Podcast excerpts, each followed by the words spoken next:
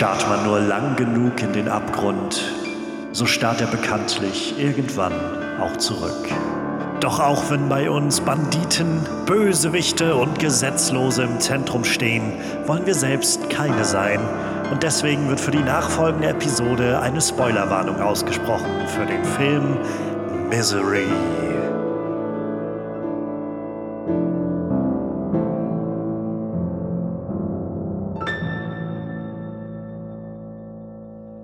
Halli, hallo und herzlich willkommen zu einer neuen Ausgabe MVP Most Villainous Player, wo wir ja das Drake-Meme verinnerlichen und sagen: Superman, mm -mm. Lex Luthor, mm. willkommen im Podcast über Villains und Bösewichte. Für alle, die das erste Mal zuschalten und reinhören, mein Name ist Johannes Klahn und ich freue mich sehr, dass ihr da seid und reinhört in dieses neue kleine Podcast-Projekt. Ähm, ich hoffe, es gefällt euch und äh, lasst mich das gerne wissen, wenn es euch gefällt. Und wie jede Woche habe ich mir einen Gast eingeladen. Beziehungsweise diese Woche eine Gästin. Und meine Gästin hat mir äh, wie jedes Mal einen Film mitgebracht. Und äh, nicht nur, dass heute ein Film auf dem Plan steht, sondern es steht vor allem der Villain aus einem Film im Zentrum. Und wir wollen jetzt heute gemeinsam diesen Villain mal so ein bisschen abklopfen, auf Herz und Nieren schauen. Ja, was macht denn diesen Villain so herausragend und was macht diesen Villain zu MVP-Material, zu einem Most Villainous Player. Ja, und meine Gästin heute, äh, ich freue mich sehr, dass sie da ist. Wir äh, kennen uns schon sehr, sehr lange. Ähm, das ist mal so ein bisschen die Abwechslung im Vergleich zu den meisten Gästen, die ich in diesem Podcast habe, die ich erst für den Podcast so wirklich persönlich kennenlerne. Ähm, aber im Unterschied äh, zu, zu unserer äh, gemeinsamen Geschichte kenne ich den Film, den sie mitgebracht hat, noch noch gar nicht lange. Ähm, aber ja, sie ist äh, sehr, sehr talentierte Künstlerin und äh, Zeichnerin und sehr kreativer Kopf und äh, vor allem auch jemand, mit dem ich immer sehr gerne über Popkultur quatsche, wenn sich die Gelegenheit bietet. Und in diesem Sinne bin ich äh, sehr, sehr froh, dass du heute hier bist, Miffy. Hallo. Was für eine Einleitung. Ich bin kreativ, Dankeschön. Ich werde richtig rot. Äh, bitte, bitte, bitte. Also, ich meine, man muss die Dinge ja auch beim Namen nennen, äh, wenn, wenn, sie, wenn sie zutreffen, finde ich. ähm, ja, du, also ich habe jetzt schon so ein bisschen äh, gerade so, so darüber geredet. Wie gesagt, du, ich, ich kenne dich vor allem als sehr kreative so Malerin, Zeichnerin und ähm, du hast da auf jeden Fall sehr viel Talent drin. Ähm, gibt es da so was, wo man dich finden kann, wo man deine, deine Produkte, deinen Content, dieses wunderschöne Wort, äh, bewundern kann? Ähm, ja, das Ding ist, dass mir immer wieder Leute sagen, ich sollte mir endlich mal einen Instagram-Account anlegen, aber ich habe keinen. Ähm, aber wenn ihr schnell genug seid, könnt ihr auch äh, bei Twitter das ein oder andere Piece betrachten, wenn ihr wollt. Äh, da bin ich zu finden unter äh, Lemiffy Arts. Ähm, ich äh, auch eine Content-Warnung. Ich gebe da nicht nur ähm, Bilder zum Besten, sondern auch meine Gedanken, die vielleicht manchmal auch ein bisschen dumm sind.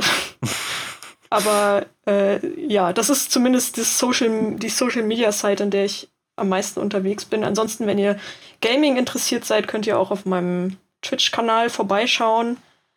Ähm, da heiße ich nur Limiffy. Ist aber auch sonst auch auf dem Twitter-Ding verlinkt. Und äh, da da rede ich dann auch ab und zu mal über Filme, aber meistens eher über Spiele und so ein Kram. Und ab und zu kann man mir da auch beim Malen zugucken, aber das ist wirklich eher die Ausnahme.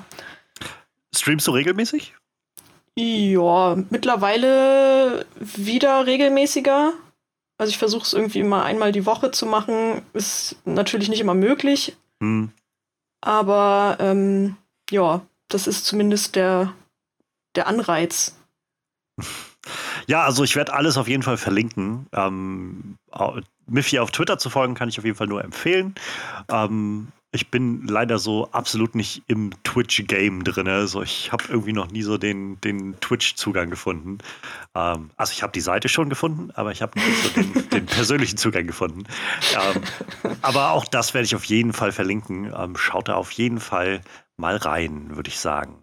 Und ja, du hast mir jetzt heute einen Villain mitgebracht und einen Film mitgebracht. Und ähm, wenn ich so zurückdenke, nachdem ich irgendwie gefragt habe, das schien eine recht recht trickige Angelegenheit zu sein, ähm, sich auf einen festzulegen, hatte ich das Gefühl bei dir. Ja, absolut. Ähm, es, also ich bin ja generell, das weißt du ja auch, und das wird man auch in meinem Twitter-Profil sehen, das steht da auch in meiner Bio drin, dass ich ein Horrorfan bin. Und da ist nun mal die Masse an Bösewichten sehr groß. das kommt irgendwie mit dem Genre. Ich weiß nicht, warum das so ist, aber es ist irgendwie so. Naja, und da gibt es halt eine Menge, ähm, was mich so generell schon mal an diesem, an diesem Thema des Bösewichten äh, fasziniert. Und da fällt es dann doch schwer, sich zu entscheiden. Ja, ich meine, gerade die, die, Horror, die Horrorgeschichte irgendwie der letzten, also die 30, 40 Jahre oder so, hat so viele ikonische Villains einfach äh, emporgebracht, die, also ich bin nur echt so der absolute Horror-Noob. Ich interessiere mich, also ich habe mich weite Teile meines Lebens nicht dafür interessiert und so mittlerweile gucke ich so ein paar Sachen, aber vieles davon ist mir trotzdem noch fremd.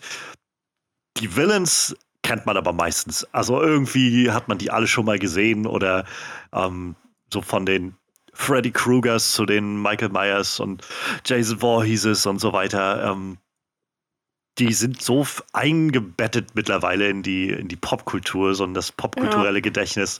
Ähm, irgendwo, irgendwo, ja, haben die einen ziemlich großen Fußabdruck hinterlassen. Aber ja wen du mitgebracht hast, das ist ja nur jemand, der ähm, auch sehr bekannt ist. Also ich wusste auch um die Figur, aber definitiv nicht aus eben so einem, so einem langwierigen und, und äh, großen und schon dreimal gerebooteten Franchise kommt oder so. Ja, ich glaube, das war auch so ein bisschen, was mich äh, dann doch von, von ähm, Michael Myers und Freddy Krueger und Co. so ein bisschen weggelenkt hat. Ähm, es war ja auch so ein bisschen, man, wir wollten uns ja dann eher so auf einen Film äh, konzentrieren, das hätte es nochmal ein bisschen eingegrenzt. Aber trotzdem wollte ich dann doch lieber ein bisschen, äh, also ein bisschen jemanden nehmen, der halt noch nicht so ausgelutscht ist oder noch nicht so, noch nicht so, wo ein bisschen klarer ist, wer das überhaupt ist und der noch nicht so, weil Michael Myers, der einfach in, weiß ich nicht, 20.000 Filmen erzählt wird, hm. so ein bisschen seinen Charakter verliert. Und äh, deswegen habe ich jemanden genommen, der ein, ein Werk quasi hat. Auf jeden Fall eine sehr, äh, sehr einnehmende Person. Jetzt haben wir lange drum herum geredet. Wen, welchen Film hast du denn mitgebracht und welchen Villain hast du denn mitgebracht heute? Ich äh, habe den Film Misery mitgebracht, äh, eine äh, Stephen King-Adaption von dem Roman Sie auf Deutsch. Und äh, natürlich der Villain in diesem Film ist Annie Wilkes, die eine der beiden Hauptfiguren. Und die eben auch mit dem Titel Sie von dem Buch ähm, angesprochen wird. Ja, ähm, Misery, ein Film aus dem Jahre 1990, inszeniert von, ähm, von Rob Reiner, ähm, seines Zeichens Regisseur von ja doch so einigen größeren Filmen. Äh, Spinal Tap ist, glaube ich, so einer der, der doch recht bekannten, ähm, aber generell sehr, sehr lange Jahre schon, schon aktiv mit den verschiedensten Sachen. Ähm, auch in den letzten Jahren, sein letzter Film war 2017, Shock and Awe, und davor gab es LBJ. Das ist, glaube ich, nicht immer alles ein Treffer, aber er macht halt echt viel. Und gerade was Stephen King-Verfilmung angeht, ist halt sowas, wo ähm, mein, also wie ich das jetzt in meiner Recherche im Vorfeld so mitbekommen konnte, er gerade auch diesen Job von Misery bekommen hat, weil er vorher schon Stand By Me verfilmt hat von Stephen King. Und Stephen King ist so ein Autor ähm, und also korrigiere mich gerne, wenn ich irgendwie äh, Unsinn rede, denn wie gesagt, ich bin kein allzu großer Horror-Fan oder, oder stecke da so aktiv drin. Aber bekannt ist mir schon, dass Stephen King so jemand ist, der zum einen einen notorisch unstillbaren Schreibdrang hat und irgendwie im Jahr, ja, weiß nicht, vier, Eindruck fünf Bücher auch. rausbringt oder so. Ähm, und zum Zweiten jemand ist, der notorisch die Adaption seiner Bücher nicht leiden kann. Meistens, wenn er nicht selbst daran beteiligt ist. Ja, wobei ich aber glaube, bei Misery war er doch ganz, äh, angetan. G genau, also was ich halt gelesen hatte im Vorfeld war, also ich war seine, seine Rezeption zu Misery weiß ich nicht, aber ich hatte halt gelesen, dass er das Buch, die Buchvorlage auch Ende der 80er geschrieben hatte. Irgendwie auch so 87 oder so, glaube ich, kam die raus, irgendwie in dem Dreh. Ich will mich jetzt nicht festnageln auf eine Zahl. Ähm, aber er war halt nicht bereit, dann sofort die Rechte dafür zu veräußern, weil ihm zu der Zeit halt nicht viel gefiel. Also gerade muss man sich vielleicht auch in Erinnerung halten, ähm, sowas wie The Shining Stanley Kubricks The Shining lag halt da noch relativ frisch zurück und das ist ja so mhm. also ganz bekannt eine dieser Ver Verfilmungen, wo Stephen King sagt, ja, das, das hat eigentlich nichts mehr mit dem zu tun, was ich in dem Buch machen wollte oder so. Ähm, aber es gab halt 86 äh, den Film Stand By Me von Rob Reiner und das war wohl einer der wenigen Filme, die ihm gefielen und nach ein paar Jahren so des äh, des Taktierens und der Verhandlungen war er halt bereit zu sagen, okay, ähm, ich, ich gebe das raus, aber nur, wenn so jemand wie Rob Reiner auch sich gewinnen lässt als Regisseur. Und darüber ist dann wohl Rob, äh, Rob Reiner dazu gekommen und deswegen konnte Misery dann letztendlich äh, gemacht werden und rausgebracht werden ja, dazwischen, zwischen Stand By Me und Misery hat der Rob Ryder dann noch ähm, The Princess Bride gemacht, auch sein moderner Klassiker, und Harry and Sally, glaube ich, auch ein Klassiker. Ähm, und ich finde es sehr faszinierend, dass halt so zwei wirklich, also Harry und Sally ist ja so, so ein, ein Urgestein der Rom-Com-Welt irgendwie. Und äh, die Braut des Prinzen, also The Princess Bride, ist ja ziemlicher Fantasy-Klassiker, so sehr leichtfüßig und, und, und frisch und, und auch witzig. Und dass diese beiden Filme so umrandet werden oder umrahmt werden von einmal wie Stand By Me, Stephen King und dann Misery, Stephen King, finde ich unglaublich spannend. ja, und der Film Misery, äh, dann 1990 rausgekommen, äh, hat ja vor allem zwei Hauptdarsteller im Prinzip. Der Rest ist alles nur so kurze, kleine Auftritte. Der Großteil spielt sich ab zwischen James Caan, und Kathy Bates. Und ähm, ja, also für alle, die vielleicht Misery noch nicht gesehen haben oder einfach, wo es schon sehr lange her ist, wie würdest du den Film, also so die Handlung mal irgendwie, die Prämisse umreißen, so sagen wir es mal? Also das erste Wort, was mir tatsächlich einfällt, ist Kammerspiel, weil ähm, wobei es im Film nicht ganz so, es wird ein bisschen aufgebrochen, im Buch ist es noch mehr so, aber ähm, es spielt sich im Prinzip, der Großteil äh, der Geschichte spielt sich in Annies Haus ab. Sie hat, ähm, was, was sie am besten beschreibt, ist auf jeden Fall, dass sie eine Obsession hat mit einem Autor, beziehungsweise mit einer Buchreihe ein, eines Autors. Und wie es der Zufall will, erleidet dieser Autor einen Autounfall in einem Blizzard in der Nähe von ihrem Haus. Sie rettet ihn und pflegt ihn zu Hause. Und das ist das Ende des Films. Nein, ähm, wäre eine ziemlich langweilige Story. Äh, also tatsächlich rettet sie ihn und pflegt ihn. Ähm, sie ist auch eine, eine Krankenschwester oder war eine Krankenschwester. Und es stellt sich dann aber schnell raus, dass äh, sie nicht ganz so ähm, ja, sane ist, wie sie tut manchmal. Und ähm, naja, es wird alles immer schlimmer. Sie hält ihn quasi gefangen. Und sie, er, da er ja ein Autor ist, ähm, zwingt sie ihn dazu, quasi ein, ein neues Buch zu schreiben. Ja, ein, ein Buch, das ihr besser gefällt als das genau. letzte. Ähm, es ist halt, also die Grundstory war mir halt schon bekannt von Misery und so, auch wenn ich den Film nie gesehen habe, gerade dieses, das Hammer-Element war mir durchaus bewusst. Ich glaube, das ist das Erste, den, was man von dem Film kennt. Ja, also den Clip habe ich schon mal irgendwo gesehen, so, und das war ähm, da war ich schon ganz drauf eingestellt. Also ich habe den Film jetzt Zeit der Aufnahme vor ähm, acht Stunden geguckt oder neun Stunden geguckt.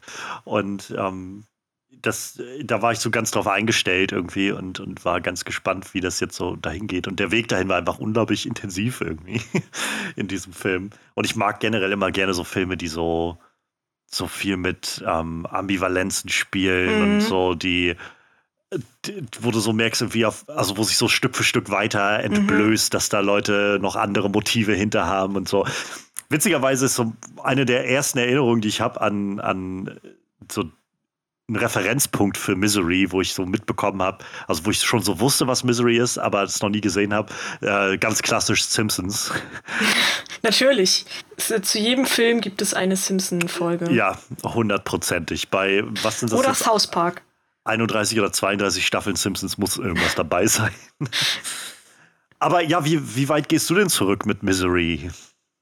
Ähm, ich glaube, das erste Mal bewusst über diesen Film wurde ich mir schon sehr früh. Ich habe auch äh, jetzt in, in, der Vorbereitung für den Podcast versucht, das irgendwie an was festzumachen. Aber ich erinnere mich tatsächlich nur, dass ich irgendwann als Kind ein Gespräch von meiner Mutter mitbekommen habe, wie sie mit jemandem über diesen Film gesprochen hat und eben über diese Szene mit dem Hammer. Allerdings jetzt nicht so grafisch, wie das vielleicht äh, klingt. Also es, ich wusste halt nur, dass ich habe irgendwie, glaube ich, als Kind mir vorgestellt, wie sich jemand oder wie jemand einem anderen mit dem Hammer auf den Fuß haut oder so. Also mhm. nicht ganz so schlimm, wie es ja. letzten Endes im Film war. Und ähm, jetzt habe ich äh, während der ganzen Pandemie-Geschichte und so bin ich ähm, habe ich Gefallen daran gefunden, mir Stephen King Hörbücher zum Spazierengehen ähm, anzumachen. Mm. Und ich habe mich noch nicht an die riesigen Werke, an, an äh, der, der, dunkle Turm und The Stand und so rangewagt, weil die ja wirklich einen immensen Zeitaufwand bedeuten und habe ja. mir erst so diese kleinen Sachen, die vielleicht so, ich weiß gar nicht, ich glaube, Misery geht vielleicht 15 Stunden oder so, also was man irgendwie gut ähm, gemütlich, in Anführungszeichen, hm. ähm, sich mal so weghören kann. Und ähm, ja, ich war dann sehr froh, dass ich endlich mal hinter diesem, äh, hinter diesem komischen Gedanken, den ich so hatte von dem Film, dass ich da mal äh, ein bisschen was aufbauen konnte. Also dass ich endlich mal wusste, okay, worum geht es eigentlich in dem Film? Ich wusste, irgendwann habe ich, wusste ich, dass Kathy Bates äh, Annie Wilkes spielt. Da weiß ich aber auch nicht mehr, warum ich das wusste. Naja.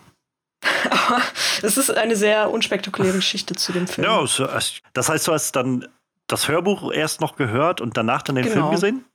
Ja, genau, exakt. Ah, okay. Also ist das auch bei dir noch gar nicht so lange her, dass du, dass du Misery gesehen hast. Richtig. Und äh, naja, da du den jetzt mitbringst, rate ich aber mal, der hat es dir dann doch ein wenig angetan, der Film. Ja, ähm, vor allem, weil mich auch dieser ähm, zusammen mit dem Hörbuch eben, weil mich diese Figur dann doch äh, noch länger beschäftigt hat. Ähm, zum einen natürlich irgendwie immer der Vergleich, den man unweigerlich dann natürlich zieht zwischen Buchvorlage und Film und ob das mhm. irgendwie gelungen ist oder nicht. Dann natürlich äh, die Figur, Figur selbst, wie ähm, Kathy Bates diesen Job quasi gemacht hat. Man stellt sich ja dann so eine Figur, wenn man zuerst darüber liest oder hört, auf eine bestimmte Art und Weise vor. Und dann guckt man eben, wie äh, der Schauspieler, die Schauspielerin das verkörpert. Ob mhm. das dem entspricht, was man sich vorgestellt hat, ob das dem nicht entspricht oder ob es vielleicht besser ist, als man es sich vorstellt. Und ich glaube deswegen, auch weil es gerade noch so, so frisch ist, habe ich sie dann doch letzt, letzten Endes gewählt. Ja. Ich fand es halt ganz spannend. Ich hatte heute Vormittag halt nochmal irgendwie bei Twitter dann dazu geschrieben gehabt, als ich den Film gerade gesehen hatte. Und es hatte dann auch jemand noch kommentiert gehabt, so aus meiner Twitter-Bubble, auch so aus der Filmbubble, der halt gleich meinte, so, absolut einer meiner Lieblingsfilme. Den gucke ich einmal im Jahr wenigstens so ungefähr. Und, äh, der Weihnachtsfilm, der klassische. So Zweiter Weihnachtstag. So. Es, ist, es spielt im Winter. Also es ist. Ja, also es war so ein, also es, es war mir dann doch noch mal so, so ein Stück klar und auch als ich dann bei Letterbox noch mal so in meine Liste reingeguckt habe, wie meine Mutuals da so das bewerten und es ist halt ein sehr geliebter Film, so an vielen Stellen, oder sehr geschätzter Film von vielen, glaube ich. Und ich finde das immer ganz spannend, wenn solche Filme, also gerade solche, in Anführungszeichen, in Anführungszeichen kleinen Filme, das mhm. schaffen, so Leute für sich zu generieren. Und ähm, das ist ja auch nicht einfach. Also ich meine, es ist so schon nicht einfach, dass ein Film so die, die Spannung aufrechterhält. Aber gerade wenn du so einen Film hast, der ja, wie du schon sagst, so kammerspielmäßig in, weiß ich nicht, 80 Prozent, 85 Prozent der Screentime nur in ja. denselben vier Wänden passiert, mit denselben zwei Figuren. Ähm, das war schon, das war halt gerade sowas, warum ich gespannt war, heute auf den Film zuzugehen und den mal zu schauen. Weil ich halt so gedacht habe, ich bin, also ich kann mir gar nicht so richtig vorstellen, wie das sich entspinnt, so, weil, also ich habe zwar eine, eine grobe Vorstellung, wie was passiert, dass sie halt ihren, ihren Lieblingsautor da irgendwie festnimmt, um dann ihn irgendwie zwingt und an irgendeiner Stelle holt sie den Hammer raus. Und äh, ansonsten weiß ich aber auch gar nicht, was da auf dem Weg dahin passiert. So irgendwie wird er wahrscheinlich fliehen wollen, oder? Und ähm, das passiert ja auch, aber es, es, ist ja auch irgendwie sehr geprägt von vielen, ähm, vielen Rückschlägen, die er dann da so hin, hinnehmen muss. Ja. Und ähm, und halt geprägt von vielen, vielen äh, sehr abrupten Gemütsschwankungen, die Annie dann so zum Besten trägt. Ja, was mir, was mir irgendwie doll aufgefallen ist, ich glaube, das hast, hattest du auch irgendwo geschrieben. Ich weiß nicht, ob das ein Tweet war oder ob ich das auch bei deinem Letterbox-Review äh, gesehen hatte, dass, ähm, dass Paul Sheldon, das ist der Autor, gespielt von äh, James Kahn, dass der irgendwie ich hatte den Eindruck, als ich das gesehen habe, der, der wirkt irgendwie so teilnahmslos manchmal. Also so ein bisschen. Sehr blass fand ich ihn ja. Ja, also sehr, meiner, sehr flach auch. Genau, das hatte ich in die, die Letterbox-Review geschrieben. Zum einen, also ich glaube schon, dass da generell was dran ist, dass vielleicht jetzt seine Performance nicht die beste war. ähm, aber ich glaube, zum anderen ist auch einfach dieses Element von, äh, ja, wenn du dann so neben, neben Kathy Bates stehst, die halt da einfach also ich meine, sie ist so weit darin aufgehört, ja, sie hat halt einen Academy Award für diese Performance gewonnen.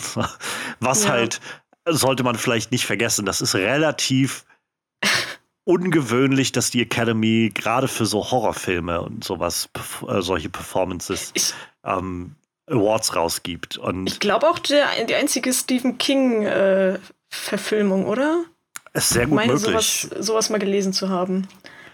Sehr gut möglich. Also und bei, dann glaube ich, ist halt so James Kahn, also er, er ich würde halt nicht sagen, dass ich es schlecht fand, was er macht, aber es wirkt halt so ein bisschen wie so, er ist halt zu seinem, zu, zum Job erschienen. So, er war halt da am Set und hat halt so das Nötigste getan.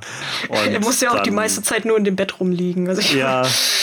Und also ich meine, er hat halt viel gemacht, ne? Ich meine, vor allem auch gerade in, äh, in den 70ern, der Pate ist er ja auch irgendwie mhm. sehr, sehr präsent gewesen. Und äh, der Mann hat halt echt eine großartige Karriere hinter sich und ist ja auch immer noch aktiv. Aber ich weiß nicht, auch als ich hatte jetzt bei Wikipedia gelesen und naja, Wikipedia ist ja dann noch mal ne, so ein bisschen die Frage, aber es war halt sehr krass, das zu lesen, weil sie wohl, also selbst der Autor des Films, William Goldman, hat halt die Rolle von Annie beim, bei der Adaption von, vom Buch ähm, sehr direkt auf Kathy Bates heraus so geschrieben, weil sie wohl relativ schnell klar hatten, ich glaube, wir wollen Kathy Bates haben für diese Rolle. Also selbst als das Skript noch nicht mal fertig war, weil ähm, der, der Autor, also William Goldman, hatte wohl Kathy Bates auf verschiedenen Bühnenstücken gesehen, wo sie halt äh, aktiv war und da sie schon sehr für bewundert und dann Rob Reiner war dann relativ äh, schnell auch davon überzeugt, nachdem er ein, zwei Rollen von ihr gesehen hat. Und dann haben sie sie im Prinzip so aus dem Stehgreif irgendwie engagiert. Und bei ja, Paul Sheldon, also bei dem Autor, da war das halt eine deutlich, deutlich längere äh, Suche scheinbar. Also ein paar Namen, die jetzt hier äh, stehen, die wohl im Gespräch waren und die man irgendwie haben wollte, waren halt William Hurt, Kevin, Kevin Klein, Michael Douglas, Harrison Ford, Dustin Hoffman, Klassiker Robert De Niro, Al Pacino, Gene Hackman, Robert Redford. Ähm, eine Zeit lang hatte Warren Betty wohl zugesagt oder halt schon sehr Interesse bekundet. Ähm, Richard Dreyfuss, den ich auch sehr gerne mag, hatte auch schon zugesagt und dann, naja, aber wieder abgesagt und letztendlich fiel es halt auf James Kahn, der wohl, also ich kenne mich mit der Bi Biografie von James Kahn nicht gut aus, aber der scheinbar gerade zu der Zeit, so um die 80er, 90er herum, ähm, nicht mehr wirklich viel in, in, namhaften Produktionen war und vor allem immer wieder auffiel durch größere so Drogenprobleme und solche Sachen. Und ja, vielleicht keine Ahnung, vielleicht spielt das bei mir auch noch so ein bisschen rein, wenn ich das halt so lese. So, ich, Richard Dreyfuss hätte ich mir sehr gut vorstellen können oder Michael Douglas oder so. Auch so, weiß ich, Dustin Hoffman könnte ich mir sogar gut vorstellen, auch in der Rolle. Und dann habe ich jetzt so James Caan gesehen und dachte so, hm, ja, das war jetzt bisschen, okay. Bisschen schade. ja, so ein bisschen One-Note irgendwie. Ich glaube, ähm, was einfach, äh, um mal ein bisschen die Schuld von James Caan wegzunehmen, ähm, das Problem ist, dass man so schlecht die, das Innenleben von dem äh, Paul Sheldon mitbekommt in dem Film, weil das halt auch mega schwer das ist, das irgendwie darzustellen, was seine Gedanken sind, was seine Ängste sind ähm, und was sein Plan am Ende ist. er scheint ja nicht so eine größere, so einen größeren Antrieb noch zu haben oder sowas. Irgend so eine Problematik oder so, die sich, die, die da mit ihm rumgetragen wird oder so. Ähm, also jenseits der offensichtlichen, meine ich, ähm, dass er halt da gefangen genommen wird. Es ist jetzt nicht so, dass er, man, man sieht ihn halt nicht mit irgendwelchen privaten Bindungen oder sowas. Man sieht ihn eigentlich nur als diesen Autor. Ähm, er fängt ja. an, beginnt den Film schreibend und äh, dann so endet er im Prinzip dann auch wieder als Autor. Ja. Es wird so mal also, kurz, glaube ich, von seiner Tochter, glaube ich, spricht er mal ab und an, dass er die halt gerne kontaktieren wollen würde oder so, aber. Ja, am, genau am Anfang, da gibt sie ja noch vor, dass sie die anruft. Oder anrufen will. Ja, genau. Ich weiß auch gar nicht, also zu dem familiären Hintergrund von ihm weiß ich jetzt auch gar nicht mehr so genau, ob das im Buch näher erläutert wird. Ich glaube, das bleibt so vage. Aber es, es, es dreht sich viel um, um, um seine Identität auch als, als äh, Autor tatsächlich. Einfach, was ja auch so ein bisschen die Haupthandlung von dem Film ist, dass du da ähm, so diesen extremen Fan vor dir hast, dem, dem nicht gefällt, was du jetzt machen willst ja. mit, mit deinem zukünftigen Werken. Ähm, und das ist so ein bisschen, ähm, so hat sich das mir zumindest erschlossen, das, worum es in dem Film irgendwie geht. Wenn man jetzt mal so diese, diesen Horroraspekt weglässt. Ja. Ja, das, das fand ich ganz, ganz spannend. Also, man ist ja jetzt auch mittlerweile einfach so gefärbt durch so eine Welt, die so Fandom getrieben ist, also eine ja. Popkulturwelt. Ähm, das ist ja nur schon, naja, das sind jetzt 30 Jahre irgendwie, über 30 Jahre her, dass Misery rauskam. Und diese Vorstellung von, du hast irgendwie diesen Autor, der so zum Gott gemacht wird oder halt so diesen Creator von was auch immer. Ähm, und dass Fans auf einmal so diese sehr so beanspruchende Positionen einnehmen und sagen irgendwie, das, das kannst du doch nicht, äh, kannst du mir doch nicht anbieten. So, ich habe Besseres ja. verdient. So, das ist halt genau. sowas, was irgendwie so krass resoniert mit den letzten Jahren, habe ich das Gefühl. ähm, das, ja. dass im Prinzip der Autor mehr als, als Werkzeug betrachtet wird für das, ähm, genau. für das Ergebnis im Prinzip, was so, äh, die Fans beanspruchen im Endeffekt. Für vor allem so für die eigene ähm, so die, diese eigene Validierung irgendwie so, dass, dass man irgendwie sagt, so ich bin der Fan und ja. äh, hier dreht sich um mich mit diesen Geschichten. Und insofern finde ich es schon sehr, ähm, schon sehr, sehr markierend, dass der Film ja auch damit endet, dass äh, Paul dann sagt irgendwie, ja, ist mir egal, ob die, also ja, schön, wie die Kritiker mal ein neues Buch mögen und so, aber das habe ich für mich geschrieben. Das habe ich nicht für einen mhm. Fan geschrieben, so, das habe ich für mich geschrieben. Und ja, also das fand ich halt einfach, äh, fand ich einfach ganz, ganz krass. Das hat so ganz seltsam resoniert mit mir. Ähm, weil, ja, ich weiß nicht, die letzten Jahre waren irgendwie so geprägt von Star Wars-Debatten und von, ähm, also ich weiß nicht, Star Wars und Star Trek sind so zwei Franchises, die auch einfach, glaube ich, ob ihres Alters, Doctor Who auch ähnlich, ähm, wo das immer an einem Punkt kommt, wo Leute das Gefühl haben, alles ist so etabliert und jetzt muss es aber doch dem wieder gerecht werden oder genau das sein oder so.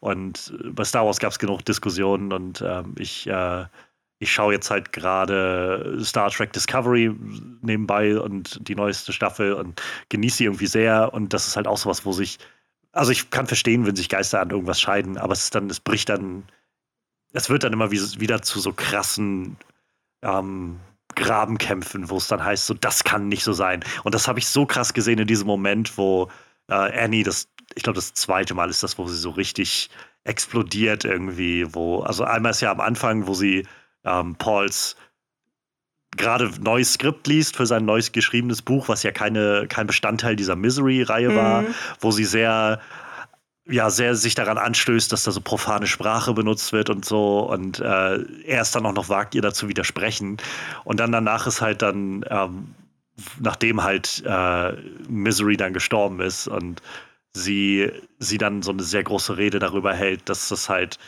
äh, dass sie sich mit dem nicht zufrieden geben wird und so. Und dann hat sie diesen, diesen Ausflug, wo sie davon berichtet, dass sie als Kind äh, irgendwie diese, diese Abenteuerfilme da gesehen hat und äh, wo der, der ist dann irgendwie mit seinem Auto irgendwie über die Klippe ge gesprungen und dann war halt Cut und dann ging es in der nächsten Woche weiter mit dem nächsten Film und da war auf einmal, hat man gesehen, wie er kurz vorher rausgesprungen ist oder sowas. Und alle sind aufgestanden und haben sich gefreut. Und sie ist nicht aufgestanden, sie hat sich nicht gefreut. Sie hat gesagt, das kann doch nicht euer Ernst sein. So. Und, und so dieser, das fand ich so krass, so diesen Grad. Das, das, also ich fand es so erschreckend auf den Punkt getroffen, wo Leute nicht mehr diese Unterscheidung haben zwischen, zwischen einer Geschichte und halt es, also die, eine Geschichte, die einem gefällt und aber eben dem Fakt, dass es nur eine Fiktion ist, so. Das, das finde ich halt so krass. also das, ja. das war halt auch als, äh, als ähm, sie ihn auch angesprochen hatte darauf, so von wegen, wie, sie haben sie umgebracht, sie haben Misery umgebracht und er dann irgendwie meinte, ich habe sie nicht umgebracht. So und äh, so, so ein bisschen, also für mich steckte da so viel drin von, sie, Misery existiert nicht, wovon reden sie so? Aber ja. ja. Also man merkt halt so deutlich, dass sie sich irgendwie in, in diese Welt geflüchtet hat und ähm, in so eine enge Bindung zu diesem Charakter aufgebaut hat, dass es fast schon ähm, ja wie ihre Schwester ist oder vielleicht beste Freundin, Schrägstrich, vielleicht auch sie selbst. Man weiß es nicht. Ja. Ähm, also vielleicht noch mal, um, um äh, das noch mal irgendwie zu verdeutlichen. Also Paul Sheldon hat diese, diese lange Buchreihe von einem, einer Art Abenteuerroman, wo es um eine Figur geht, um Misery, das ist die äh, Misery-Reihe. Und ähm, wird vor allem, also diese Reihe wird vor allem von, von so Hausfrauen gelesen. Es ist halt eher, also es ist halt jetzt nicht irgendwie die diebste Literatur, philosophischste Literatur, die es irgendwie gibt, sondern eher so wirklich Unterhaltungsliteratur. Und ähm, sie hat sich eben auch äh, vorgestellt als der größte Fan. Und er hat äh, in seinem letzten veröffentlichten Misery-Roman eben entschieden, dass damit Schluss ist, weil er nicht dafür eigentlich bekannt sein wollte, sondern eben für andere Dinge und hat sie in dem letzten Roman eben sterben lassen. Ich glaube, bei der Geburt ihres Kindes oder so. Mm. Also ich will jetzt auch gar nicht so besonders auf, die, auf den Inhalt dieser Bücher eingehen. Jedenfalls ist sie halt ähm, nicht wie eine Heldin gestorben, sondern einfach an den Umständen des Jahrhunderts, in dem sie sich befand. Und ähm, das hat eben äh, Annie sehr schlecht aufgenommen und will ihn dann eben dazu zwingen, ein, ein neues ein neues Buch zu schreiben, was nicht das letzte Buch sein soll. Oder beziehungsweise eine Fortsetzung davon zu schreiben. Also sie soll quasi den Charakter wieder zum, also soll, er soll den Charakter wieder zum genau, Leben erwecken, mehr oder weniger. In Canon revidieren, was er vorher gemacht hat, damit die Leute, also damit sie weiter mit Misery in ihrer Fantasie leben kann, sowas in der Art irgendwie. Ja. Ja, ähm, der Film baut dann, also ist es halt so, so ein bisschen tragisch dann zu sehen oder mit anzusehen und es tut so, also es ist einfach so sehr unangenehm, so mit anzusehen, wie, ähm, wie Paul dann da am Bett gefesselt ist und wie immer einfach so alles abnickt und so, hm, hm ja, genau, okay. ähm, und, und Gott, ey, Kathy Bates ist so krass gut in diesem Film. also, ja. wie die, also zum einen so eine sehr vereinnehmende Persönlichkeit aufspielt, aber dann auch so diesen Switch machen kann in so kleinen Momenten. Das ist schon echt Wahnsinn. Ja, zumal, ähm, das fand ich, das fand, war ich auch sehr gespannt drauf. Ich wusste ja nur, dass ähm, Kathy Bates sie in dem Film spielt. Und ich wusste auch, dass Kathy Bates nicht sehr groß ist. Also ich glaube, sie ist ziemlich genauso groß wie ich. Ähm, und in dem Buch wird, äh, wird Annie aber als, als Koloss beschrieben. Also als hm. eine sehr große Frau, eine sehr kräftige Frau, ähm, die ja auch äh, äh, Paul einfach so aus dem Auto ziehen konnte und nach Hause getragen hat ja. im tiefsten Winter. Und da war ich schon sehr gespannt, ob das so rüberkommt. Einfach, also ich hatte keine Zweifel daran, dass Kathy Bates das unglaublich gut spielt. Aber ob halt diese, diese, diese, diese ähm, ja, Kolossartigkeit, sage ich jetzt einfach mal, ob, ob die da auch so durchkommt. Und das äh, fand ich schon sehr beeindruckend. Ja, definitiv. Also ich meine, man sieht sie auch am Anfang noch, wie sie ihn dann auch vom Auto da weg, weghieft. Mhm. So, sie scheint auf jeden Fall schon so ganz gut, äh, ganz kräftig zu sein. Aber sie wird halt jetzt nicht, einfach wie du schon sagst, so ob Kathy Bates Statur wird sie jetzt nicht als so ein, so, ein, so, ein, so eine Monsterfrau oder sowas irgendwie dargestellt, ähm, sondern sie. She-Hulk. Ja, nee, genau, so das, das hat sie eben nicht, diese Dimension, sondern sie wirkt halt einfach naja, also es. Eher unscheinbar. Genau. Also so vom, vom Aussehen her. Es wirkt halt, also auch so, gerade wie sie sie so kostümieren und so mit Maske darstellen, so ist halt. Sie wirkt so unglaublich unschuldig auch am Anfang, so mit Ja, dem kleinen ich- Kreuz so umgehangen auch noch. Ja. Ich habe auch noch mal nachgeguckt, ähm, also weil, weil äh, äh, Annie ja irgendwie so Ende 40 ungefähr ist und dann dachte ich so, hä, aber Cassie Bates im Film sieht so mega jung aus. Ich habe die da irgendwie auf Mitte 20 geschätzt oder so und sie war tatsächlich Anfang 40. Ähm, ja, hätte ich auch nicht gedacht, wo du es jetzt so sagst, wäre ich nicht drauf gekommen. Also, Also, weil, weil sie wirklich so, sie, sie wirkt ja auch so teilweise und so verhält sie sich ja auch ähm, wie, wie so ein kleines Mädchen oder wie, ja. also, wie du schon sagtest, sehr unschuldig. Dann auch noch ähm, diese, ähm, sie mag das Fluchen nicht, also sie hat ein eigenes, ein, einen eigenen Wortschatz sich ausgedacht. also Wörter, die sie dann stellvertretend für irgendwelche ähm, Schimpfwörter benutzt. die mich auch so leicht an, an Ned Flanders erinnert haben. Ja. so, Ukeldugel oder was sie dann da irgendwie so sagt. ich hab's Irgendwie jetzt gar nicht mehr so Cockadoodle. Ja, genau, so solche Sachen irgendwie. Sehr, sehr unterhaltsam auch. Äh, ich, ein Wort, was ich äh, jetzt auch in, in meinen Sprachgebrauch aufnehmen werde, wird äh, bedummdusselt sein. Das war, ähm, ich weiß gar nicht, ob es im Film vorkommt auf Deutsch, aber im, im Hörbuch gesprochen von David Nathan wird es sehr oft gebraucht, dieses Wort, und ich finde es einfach so schön. Bedummdusselt. Jetzt haben wir schon öfter mal so das Buch angesprochen. Wie, wie siehst du denn so den, den Unterschied oder, oder wie würdest du, wie nimmst du den Unterschied wahr von Buch und, und Film? Ähm, also so die, die wichtigsten Dinge sind tatsächlich sehr akkurat. Natürlich wird in der Handlung sehr viel, musste sehr viel umgeschrieben werden.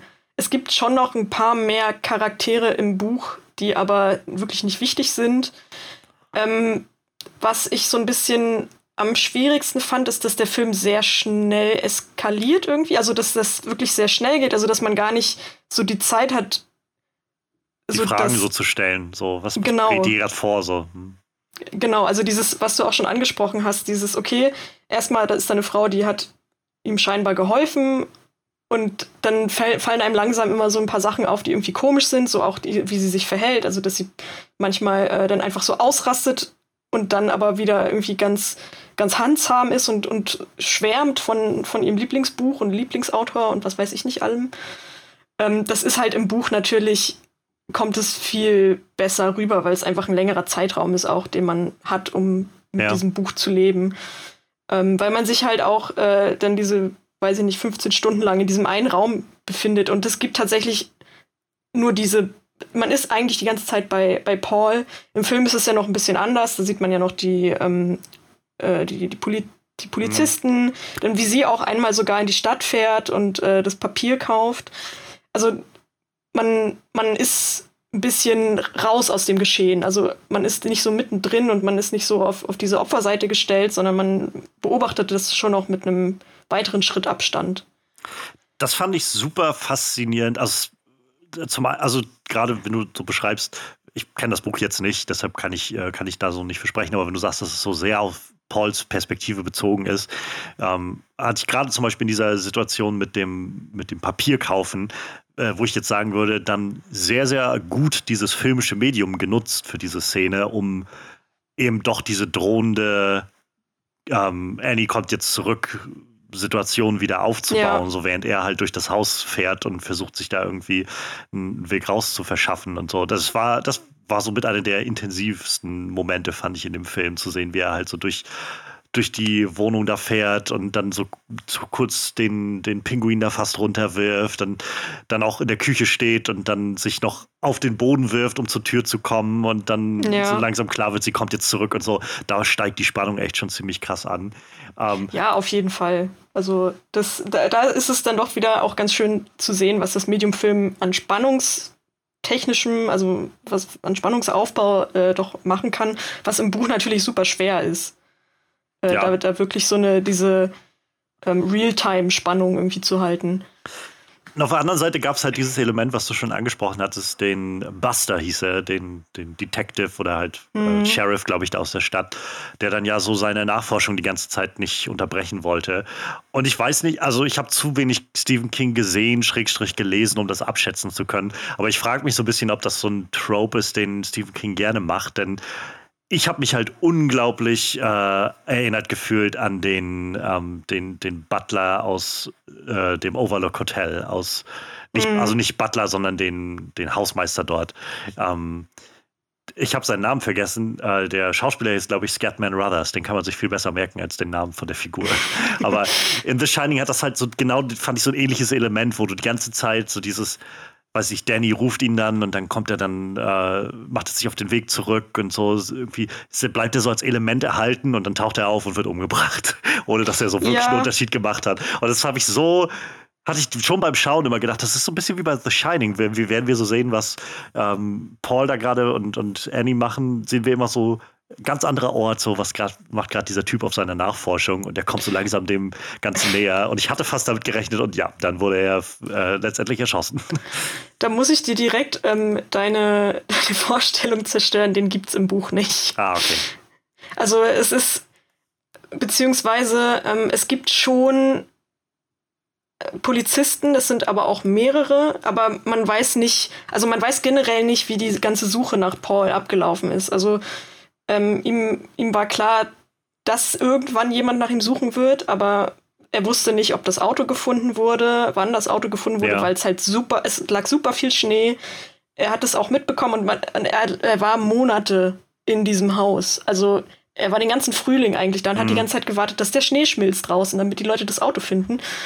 Ähm, und es kam dann äh, immer vereinzelt, ich glaube, zweimal kamen, Poli kamen Polizisten. Den ersten ähm, hat, also der erste, der wird tatsächlich auch auf eine sehr bestialische Art und Weise von äh, Annie umgebracht.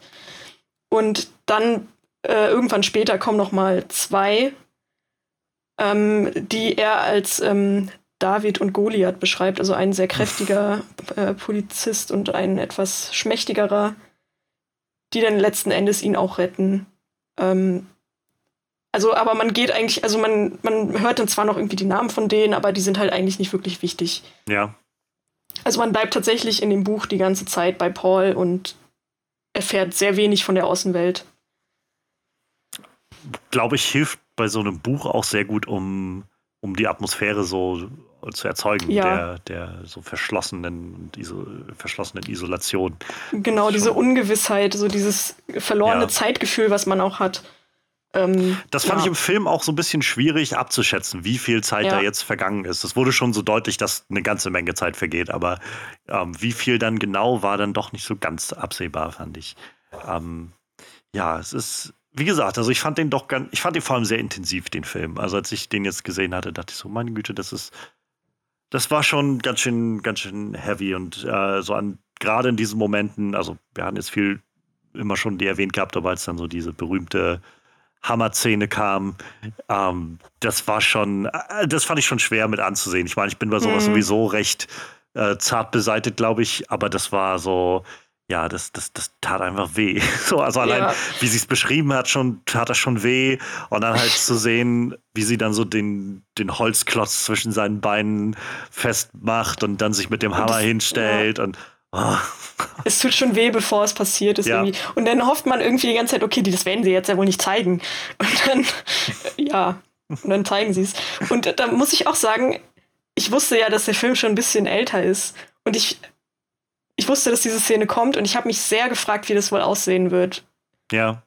Und auch, wie es danach im Verlauf ist. Also, das ist ziemlich das, also bis auf jetzt die, die, das, das Finale, ist das auch die, die einzige Szene, wo explizit irgendwie sowas gezeigt wird. Ja.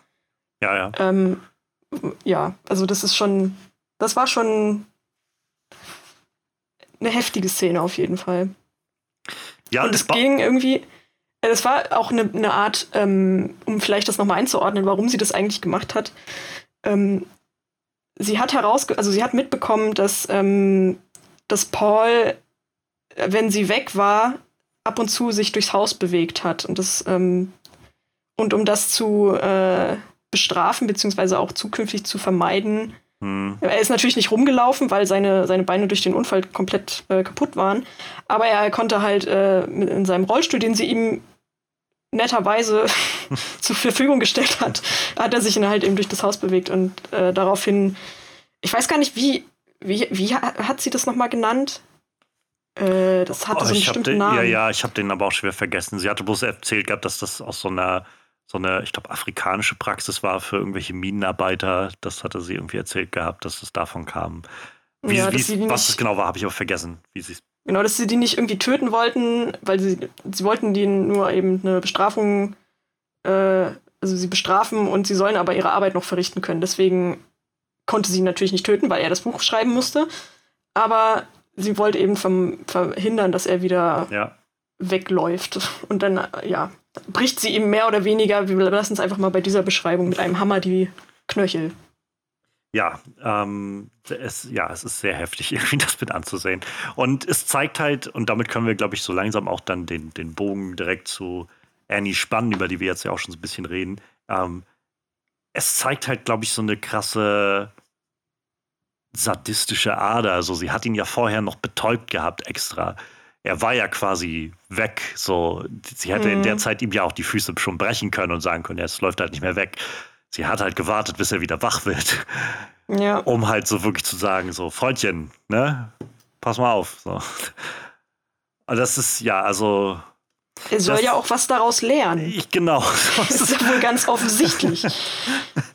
es, ja, also es ist halt echt. Ein pädagogischer oh. Ansatz. Ja, also äh, jetzt, jetzt lass uns dann mal, lass uns doch mal konkret über Annie reden. Also wir, wir sehen, das ist so eine Person mit so vielen verschiedenen Gesichtern irgendwie in diesem Film.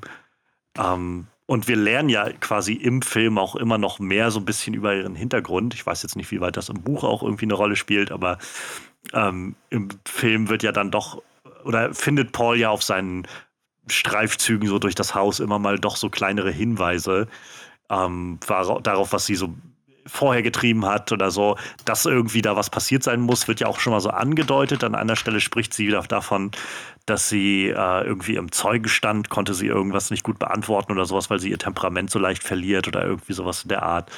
Ähm, aber zum einen fand ich das halt ganz krass, weil es so eine Facette hatte von so diesem, dies, dieser, dieser, dieser Vorstellung, die man so hat von so toxischen, äh, gerade auch gewalttätigen Beziehungen, wo halt dann jemand so, so diese Gewaltausbrüche hat und dann im Nachhinein wieder sagt, oh, das tut mir halt so leid, das war mein großer mhm. Fehler und ich wollte das nicht und so, das wird nie wieder passieren, so ungefähr.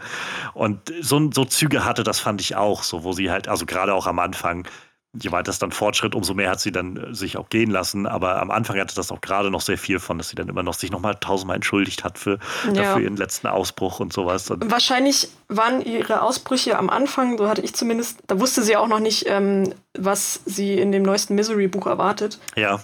Dass sie, ich glaube, sie wollte ihn tatsächlich einfach erstmal irgendwie bei sich haben, weil sie natürlich sein größter Fan ist. Ja. Und ich glaube, ich denke, dass sie ihn da vielleicht noch gar nicht äh, umbringen wollte, auch wenn sie schon eine gewisse Vergangenheit mit äh, ähnlichen Geschichten hatte. Ähm, sie, sie, ich, sie fängt ja auch relativ früh an, dass sie irgendwie sagt, ich liebe sie und dann rudert sie noch mal so zurück und sagt oder und, und, sagt irgendwie, ja, ich, ich liebe ihr Talent, ich liebe ihr, ähm, ihr Schaffen so, nicht. ja. Genau. Dass sie ähm, irgendwie weiß, dass, dass sie sehr obsessiv ist und dass das nicht angemessen ist. Also sie weiß das irgendwie, ja. aber sie kann es halt schwer unterdrücken und es schlägt dann offenbar in, in so diese typischen äh, Stalker-Geschichten äh, um. Ja, es hat so ein krasser Besitzanspruch, den sie da, den ja. sie da ausübt. Also ganz, ganz direkt, indem sie ihm halt einfach einsperrt und sagt halt, ne, du bist jetzt hier meins. So, so wie sie halt mit ihrem Schwein da, mit Misery, dem Schwein irgendwie umherspielt. Ähm, so, so, im Prinzip behandelt sie ihn ja noch schlechter als Misery, das Schwein. Das Schwein war auch wahnsinnig niedlich. Das stimmt allerdings, ja. Und es das heißt, also es ist auch bei, bei IMDb in der, in der Schauspielerliste ist es auch mit aufgelistet als Misery the Pig as Self. oh, schön, dass es wirklich, wenn es wirklich Misery heißt. Ich könnte mir vorstellen, das dass sie es vielleicht benannt haben dafür, dass das vielleicht vorher keinen, keinen Namen hatte oder so, aber. Vielleicht waren es waren ja wahrscheinlich auch mehrere Schweine oder so. Man weiß es ja nicht. Ja, und so oder so wird es jetzt mittlerweile tot sein, schätze ich. das ist immer Ach, die Traurigkeit, ja. wenn man sich so Tiere, tierische Schauspieler vorstellt und dann sieht man immer so weiß ich nicht, Lassie oder sowas. So, ja, so irgendwie diese Filme aus den, weiß ich nicht, 50ern, 60ern, 70ern oder sowas. Ja. Denkst du mal so, oh mein Gott, die sind alle tot. ähm, naja. Ja, es ist. Wo würdest du denn sagen, liegen so, was zeichnet Annie denn aus, so als Villain? Was hebt sie denn hervor, so aus der, der Menge?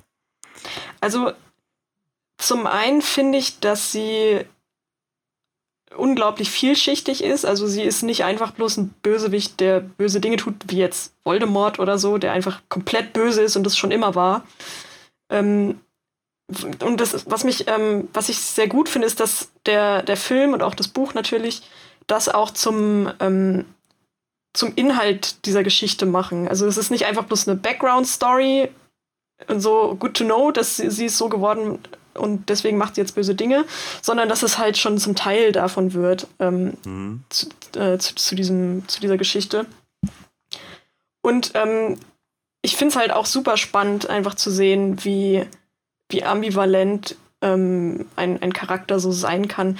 Irgendwo wurde auch, ähm, hat mal irgendwie ein äh, Psychologe beschrieben, Noted Wilkes, äh, may seem Ach nee, das war, das war King selbst. Der, also, dass sie irgendwie ähm, eine unglaubliche Menge an, an äh, äh Personality Disorders hat. äh, die also fast schon wie so ein, wie so ein Bilderbuchbeispiel äh, sind. Jeder Therapeut Und, äh, hätte, jeder Psychologe hätte irgendwie ein paar Jahre zu tun damit. ja, also man, man kann daran schon äh, irgendwie viele äh, Symptomatiken wahrscheinlich äh, üben an ihr. Und das fand ich ähm, irgendwie spannend, einfach zu sehen, wie sich das so entwickelt. Dass sie, wie, sie, wie gesagt, dass sie am Anfang noch versucht, das irgendwie zu verheimlichen oder ähm, dass sie sich dessen durchaus bewusst ist. Ja. Aber irgendwie ähm, ja, es dann eben doch nicht schafft, über den langen Zeitraum das irgendwie zurückzuhalten. Ähm, ja, und auch irgendwie, ja. also es, es spielt ja, also es kommt immer mal wieder so dieses durch, dass sie, fand ich so, und das, das artet irgendwie gegen Ende dann so aus, dass sie, dass sie halt schon irgendwie sowas einfordern will, so eine, so, ein, so, so einen gewissen Respekt irgendwie einfordern mhm. will von, von ihrem Gegenüber und ähm, dass sie halt das Ganze dann auch immer noch so legitimiert mit dieser Religiosität, die halt da so mhm. mit drin steckt, wo sie dann davon spricht. Also gerade gegen Ende, wie gesagt, eskaliert das ja noch mehr und dann wird es ja wirklich zu einem, dass sie sagt, so ich habe Botschaft bekommen von oben so und äh, jetzt mhm. muss ich muss ich das hier tun. Ne? Wir werden dann zusammen sein in der anderen Welt soweit und und so das ja, es ist einfach dieser religiöse Aspekt, der da so dann mit reinspielt und der jetzt ja auch, sag ich mal, nicht unbekannt ist. Also auch dieses Element von Leuten, die dann im Namen der Religiosität und ihrer, ihrer, ihres Glaubens dann ähm, sich selbst umbringen wollen oder sowas, ist ja irgendwie auch so ein Trope, der immer wieder mal irgendwo auftaucht.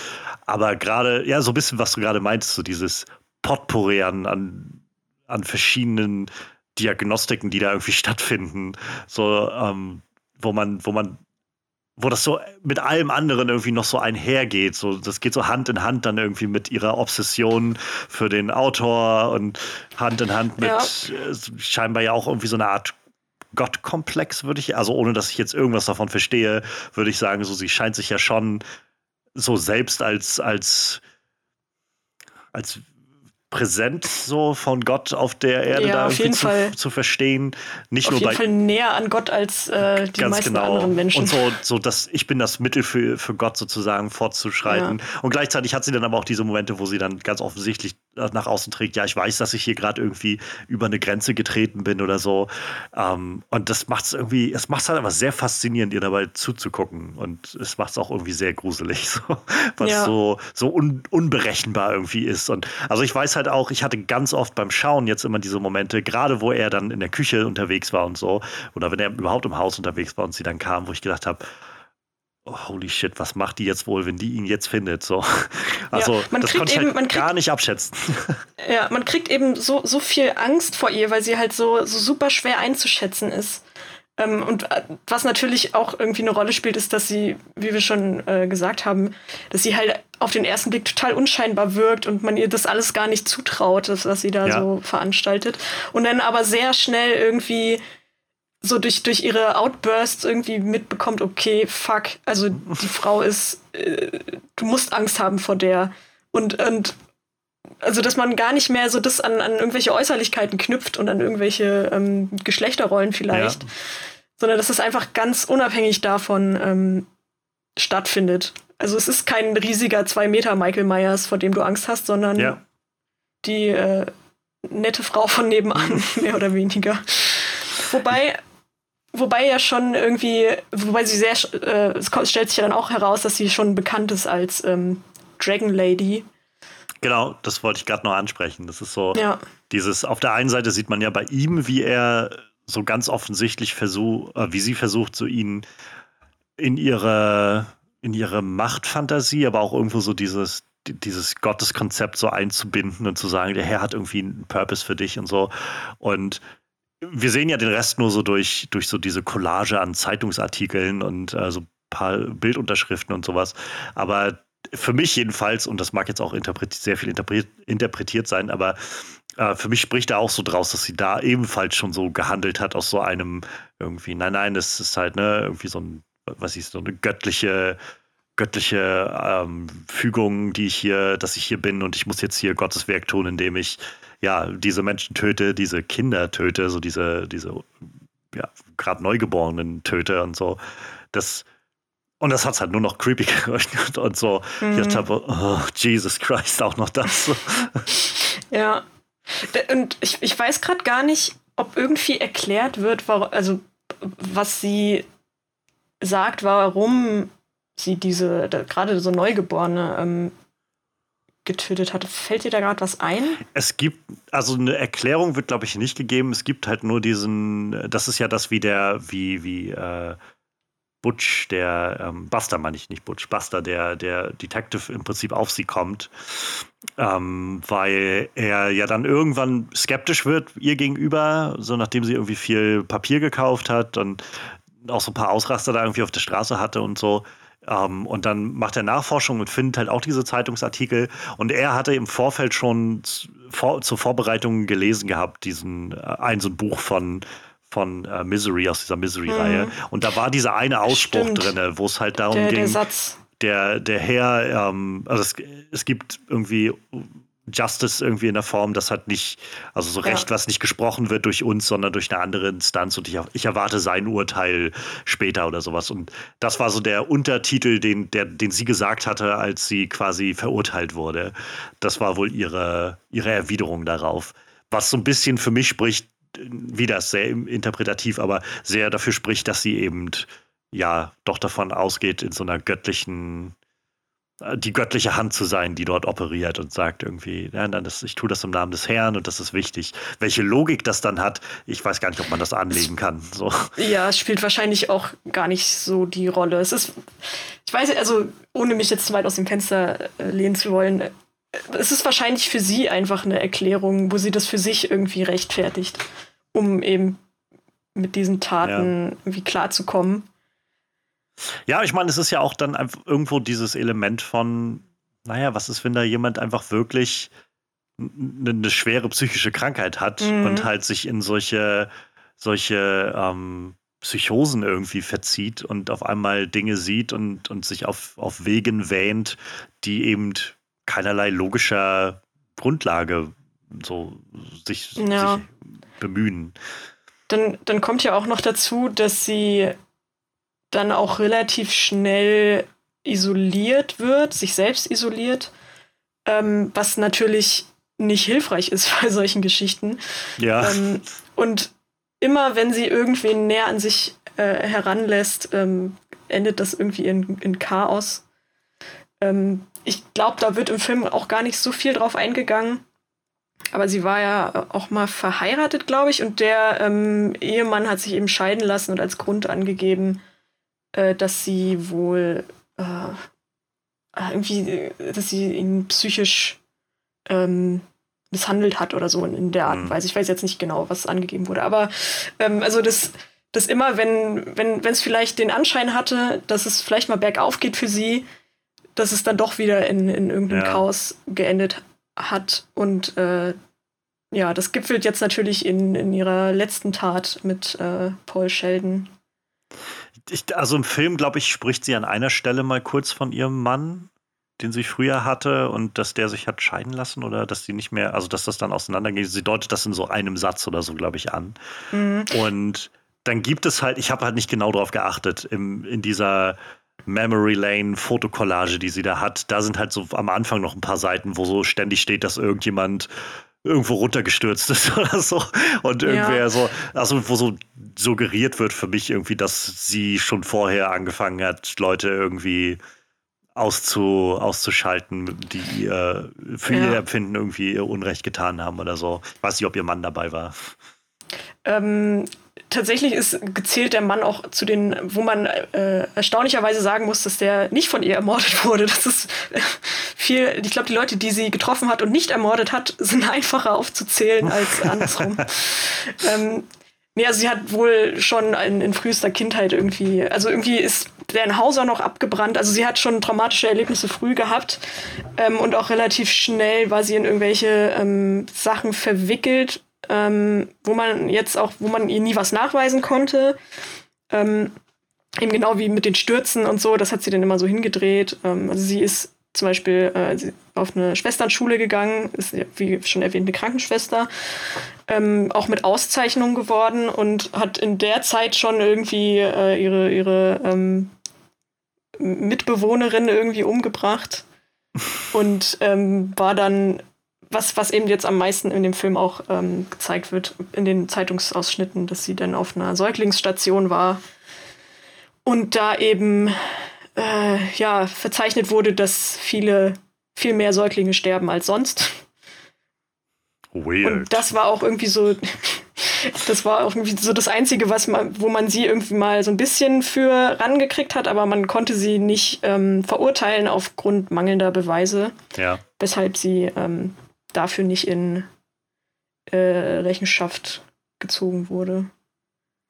Äh, zu Rechenschaft gezogen wurde. Ja, es ist ein bisschen also das, das ist, glaube ich, so die Frage, die so ein bisschen für mich manchmal offen blieb, war so dieses, wenn sie schon so eine krasse Backstory hat und verurteilt wurde für so Kindesmord und solche Sachen, äh, dass sie überhaupt auf freiem Fuß wieder ist, fand ich schon erstaunlich. Aber es macht halt auch Sinn, wenn, also in dem Kontext, dass sie wahrscheinlich dann 20 Jahre oder so im Knast gesessen hat und an diesem Punkt auch einfach schon 40 ist oder so, dann äh, macht das auf jeden Fall mehr Sinn.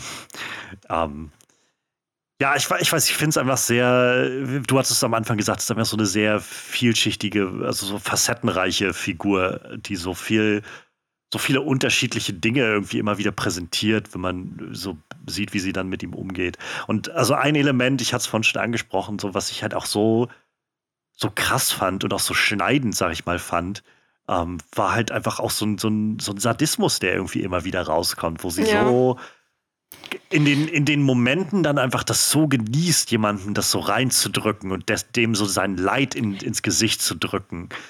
Und das, das war echt das steht halt heftig.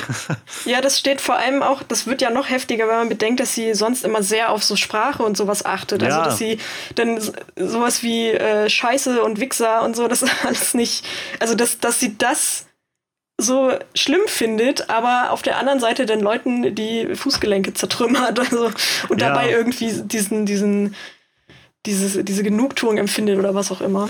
Und also, das ist ja, glaube ich, so der Höhepunkt dieses Sadismus, finde ich, in dem Film. Ähm, aber es sind halt so viele Momente auch vorher schon. Das war also ein so Dass sowas, was mir. Auch so Schmerzen leiden lässt und ja. die, die, äh, die Painkiller äh, verwehrt und sowas, ja, ja. Und, und auch so dieses Element als äh, als er, als sie dann halt meint, so, ja, sie haben Misery sterben lassen und so, und dann, dann ja, sagt sie ihm halt so richtig deftig ins Gesicht halt, ähm, so, ich habe ihren, ihre, äh, ihre Verlegerin nicht angerufen und niemand wird sie suchen und so, ich, ich habe niemanden informiert, niemand ist angerufen, so, mhm. sie, sie haut ihm das so richtig nochmal rein, so, als ob das noch nicht reicht, dass sie ihm da äh, zusetzt, so, so schon. Und ja auch, auch mehr, was so vielleicht in diesen äh, psychologischen äh, Sadismus geht. Das haben wir noch gar nicht gesagt. Er hatte ja, ähm, also er hatte gerade ein Manuskript geschrieben für ein, ein neues Buch, was ähm, in dem äh, Stephen King-Roman hat den Titel Fast Cars oder auf Deutsch schnelle Autos. Wo ich schon dachte, Alter, was ist denn das für ein Titel? okay, schnelle Autos. Sie haben es, okay, never mind. Sie haben es aus gutem Grund im Film, äh, ist es Schnelle Autos, furiose Autos. oh mein Gott, er hat Fast and the Furious geschrieben. ähm, naja, es, also wo es halt um was völlig anderes geht, als das, was er sonst geschrieben hat. Und das sollte so ein bisschen sein, ähm, sein Debüt äh, sein, sein, äh, seine äh, Mitfahrgelegenheit seine Mitfahrgelegenheit aus diesem äh, Romansumpf äh, sein. Und er ähm, ist irgendwie so ein bisschen abergläubisch und hat nur dieses eine Manuskript.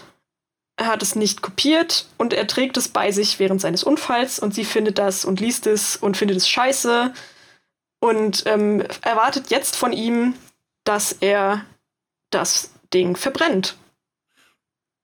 Und äh, er sagt, er, er sagt sogar, ja, verbrennen Sie das doch also weiß ich gerade nicht, ob das im Film auch sagt, aber sie sagt halt, nö, das machst du. Du machst es jetzt. Also das ist auch so dieses, sie verwehrt ihm, also sie will nicht einfach bloß, dass dieses Manuskript verschwindet, sondern sie will, dass er das selbst ja. machen muss. Und ja, ähm, also total ja. sadistisch. Also so im, im Film, ich glaube, sie sagt, er sagt, glaube ich, nicht, machen Sie das, aber er, er versucht es halt so zu zu bluffen. Nicht schlimm. Er sagt ja, halt so, ich habe noch eine Kopie an meinen Verleger und so geschickt. Und sie weiß aber, so mega Fan wie sie ist, natürlich sofort, dass er das nicht gemacht hat, weil er das nie macht, ja. weil er eben abergläubisch ist und so. Und hält ihm dann immer, immer wieder das hin. Und dann geht sie nämlich um sein Bett rum. Und während sie dann mit ihm redet darüber, dass das doch mhm. nur sein Bestes ist, fängt sie dann an, so das Feuerzeugbenzin auf sein Bett zu spritzen. Und ja, das, ja. Ist, das ist schon echt, äh, ja, das, das tat schon, also gerade als jemand, und ich, das kannst du sicherlich auch nachempfinden, so wenn man halt so kreativ Absolut. irgendwas tut und schafft und du steckst da so viele Stunden rein. Und ich meine, gerade auch so ein Buch, ja, das gerade so ein Buch, also ich habe noch kein Buch geschrieben, aber das muss ja ewig dauern, bis du irgendwie das hast, so wie du es haben willst. Und du bist irgendwie bereit, das dann rumzugeben. Und wenn dann auch noch sowas dran hängt, wie, das ist endlich so mein Ticket raus aus diesem ganzen, diesem ganzen profanen Mist, den ich hier schreibe oder so, ähm, dann da zu sitzen und dazu gezwungen zu werden, ähm, noch mit diesem Vorbehalt von, nein, nein, das ist gut für dich, weißt du, weil das ist halt, mm. ist halt nicht gut und du musst dich dem entledigen, so ungefähr. Das muss, also es ist so eine, so eine, so eine, so eine Pein, so, also krass. Ja. Und ähm, da, da fand ich auch, da hatte ich auch so ein bisschen das Gefühl, dass man, ähm, hatte ich sowieso generell bei der ganzen Geschichte, es, liegt ja auch ein bisschen auf der Hand, dass man Stephen King da so ein bisschen in seine Seele guckt irgendwie. Ja. Dass das für ihn, das ist ja auch eine der Szenen, die schon recht am Anfang irgendwie ähm, so das erste Mal, wo es so ein bisschen extremer wird, ähm, dass das halt schon echt ein, ein krasses Ding ist, so, dass man, dass man merkt, okay, äh, das ist, also er, das ist so ein bisschen die, eine große, große Angst oder so. Das wäre so eine Foltermethode, äh, womit man ihn ähm, richtig, womit ja. man ihm richtig wehtun könnte. Ja. Ähm, und ich habe auch so ein bisschen das Gefühl gehabt, dass so die Geschichte an sich so ein bisschen die, so eine Art ähm, Therapie jetzt nicht, aber so, so eine Art, Aufarbeitung so. Genau, Aufarbeitung ist von diesem, von diesem ganzen Thema. Ähm, ich hatte dann, glaube ich, auch noch äh, zusätzlich gelesen, dass er sowas selbst, also so das jetzt, er hat das nicht erlebt, nicht, dass das jetzt hier äh, aus, dem, aus dem Kontext geschnitten wird, aber er hatte irgendwie wohl mal so einen Fantasy-Roman geschrieben und das fanden alle Fans halt kacke, weil er ist doch der Horrortyp und ähm, und dass er so ein bisschen dieses Gefühl, dass er aus diesem aus, aus dieser Welt, die er sich selbst gebaut hat, auch mal ausbrechen will und ähm, dass Fans das halt nicht leicht machen und das ja. ist aber irgendwie so, so eine Art ähm, ja, Relief und auch mal ist. Total, also das kann ich mir sehr gut vorstellen. Und das, dazu muss man sagen, das ist ja auch alles noch so Prä-Internet-Zeit. Also das ist ja, ja, sogar noch, absolut. bevor du instant ständig irgendwie äh, ja. durchweg informiert wirst über Twitter und was weiß ich und Leute dir um, den, um die Ohren hauen, wie scheiße sie das finden oder so oder, oder wie scheiße sie dich finden. Das ist ja eben gerade der Punkt, wenn diese, diese diese so tolle Trennung von Kunst und Künstler, die Leute immer wieder herbeibeschwören, wenn irgendjemand was Schlimmes gemacht hat, äh, eben nicht stattfindet, weil Leute dann nicht auseinanderhalten können, dass da eine Fiktion stattfindet und ein echter Mensch dahinter steht. Ähm, damals werden das Briefe und so gewesen sein, aber naja. das muss so schon an die Psyche gehen. Ja, ähm, ich finde, das ist auch irgendwie auch mit ein Grund, warum ich ähm, das jetzt auch so, diese Geschichte an sich so, so interessant finde, weil die halt sehr gut altert. Und also dieses halt. Ja. Es ist, das Ding ist 40 Jahre alt. Also es ist so krass, wenn man sich das mal vorstellt. Das ist erstaunlich. Dass ja. es halt immer noch sehr aktuell ist, so diese Thematik. Dass halt Fandoms auch sehr schnell toxisch werden. Nicht nur für sich selbst, sondern auch für den äh, oder die ja. Kunstschaffende. Ja, total. Also ich meine, das, wie gesagt, es ist ja jetzt keine Neuheit, so das gibt es halt immer. Und allein der Fakt, dass es eben schon in den 80ern so ein Buch geschrieben wurde, äh, wo Stephen King seine eigenen Erfahrungen damit verarbeitet hat, ist ja jetzt irgendwie ein Beweis dafür, dass äh, wahrscheinlich immer schon so eine gewisse Position von, von Ownership irgendwie aufkommt mhm. bei Fans, wenn sie halt sowas lesen und, und überhaupt so Popkultur konsumieren. Ich glaube, es ist nur heftiger geworden, weil wir mittlerweile einfach an dem Punkt sind, wo der Großteil unserer Popkultur sowieso auf diesen etablierten IPs besteht, wo Leute sowieso schon so viele ja, so Erwartungen mit ranbringen, so viele Vorstellungen ranbringen, wie das alles zu sein hat, weil man das schon aus 50 Jahren vorher Comics oder sowas kennt. Und ähm, das macht es halt, glaube ich, nicht einfacher. Und umso relevanter wirkt halt dieser Film. Wie gesagt, ich war einfach echt erstaunt, als ich heute da saß und dachte so, holy shit, das wirkt so wie so ein unglaublich zeitgenössischer Kommentar auf das, was aktuell so in Fandoms abgeht.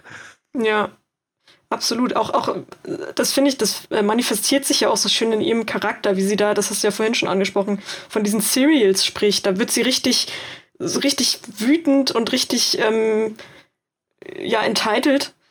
Ja. Und äh, das, also das ist so, das ist irgendwie so, das ist das Meme irgendwie. das müsste viel mehr, das müsste viel mehr irgendwie in diese Diskussion gebracht werden, wie sie da steht ähm, und, und das, äh, sich in Rage redet.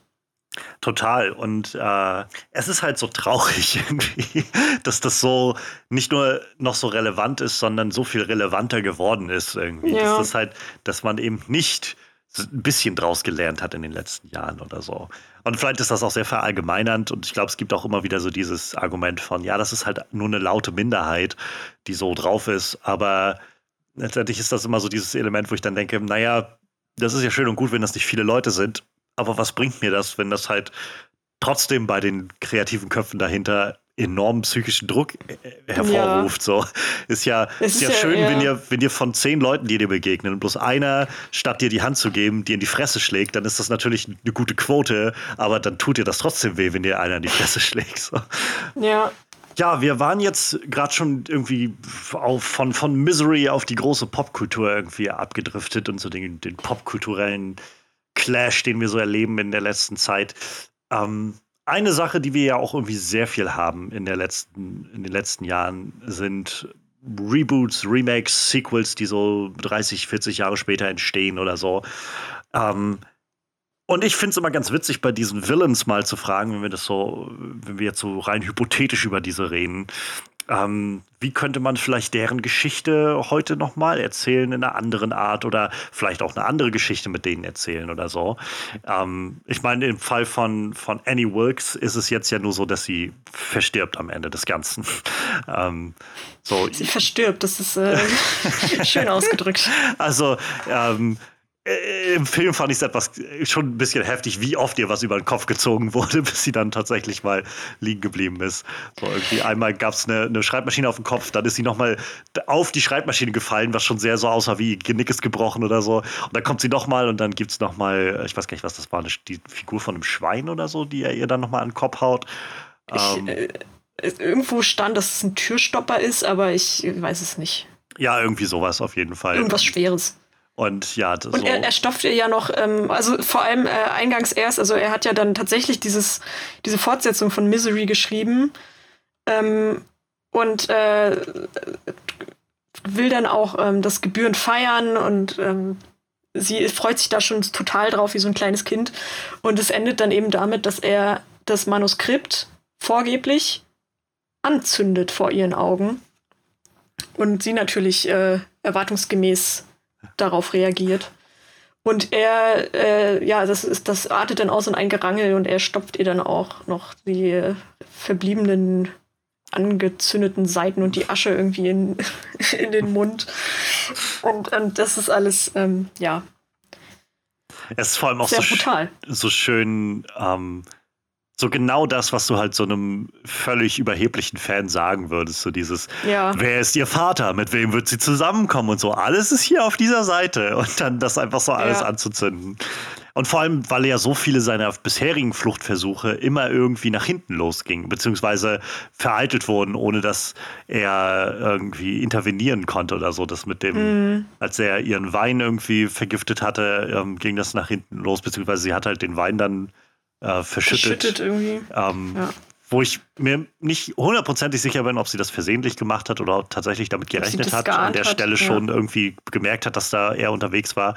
Weil der Pinguin war ja schon verstellt an der Stelle. Das hat er, glaube ich, ja schon bei seinem ersten Ausflug gehabt. Mhm. Und das war ja, glaube ich, so ihr Referenzpunkt, zu sagen, ja, der Pinguin ist nicht mehr da, wo er sein sollte.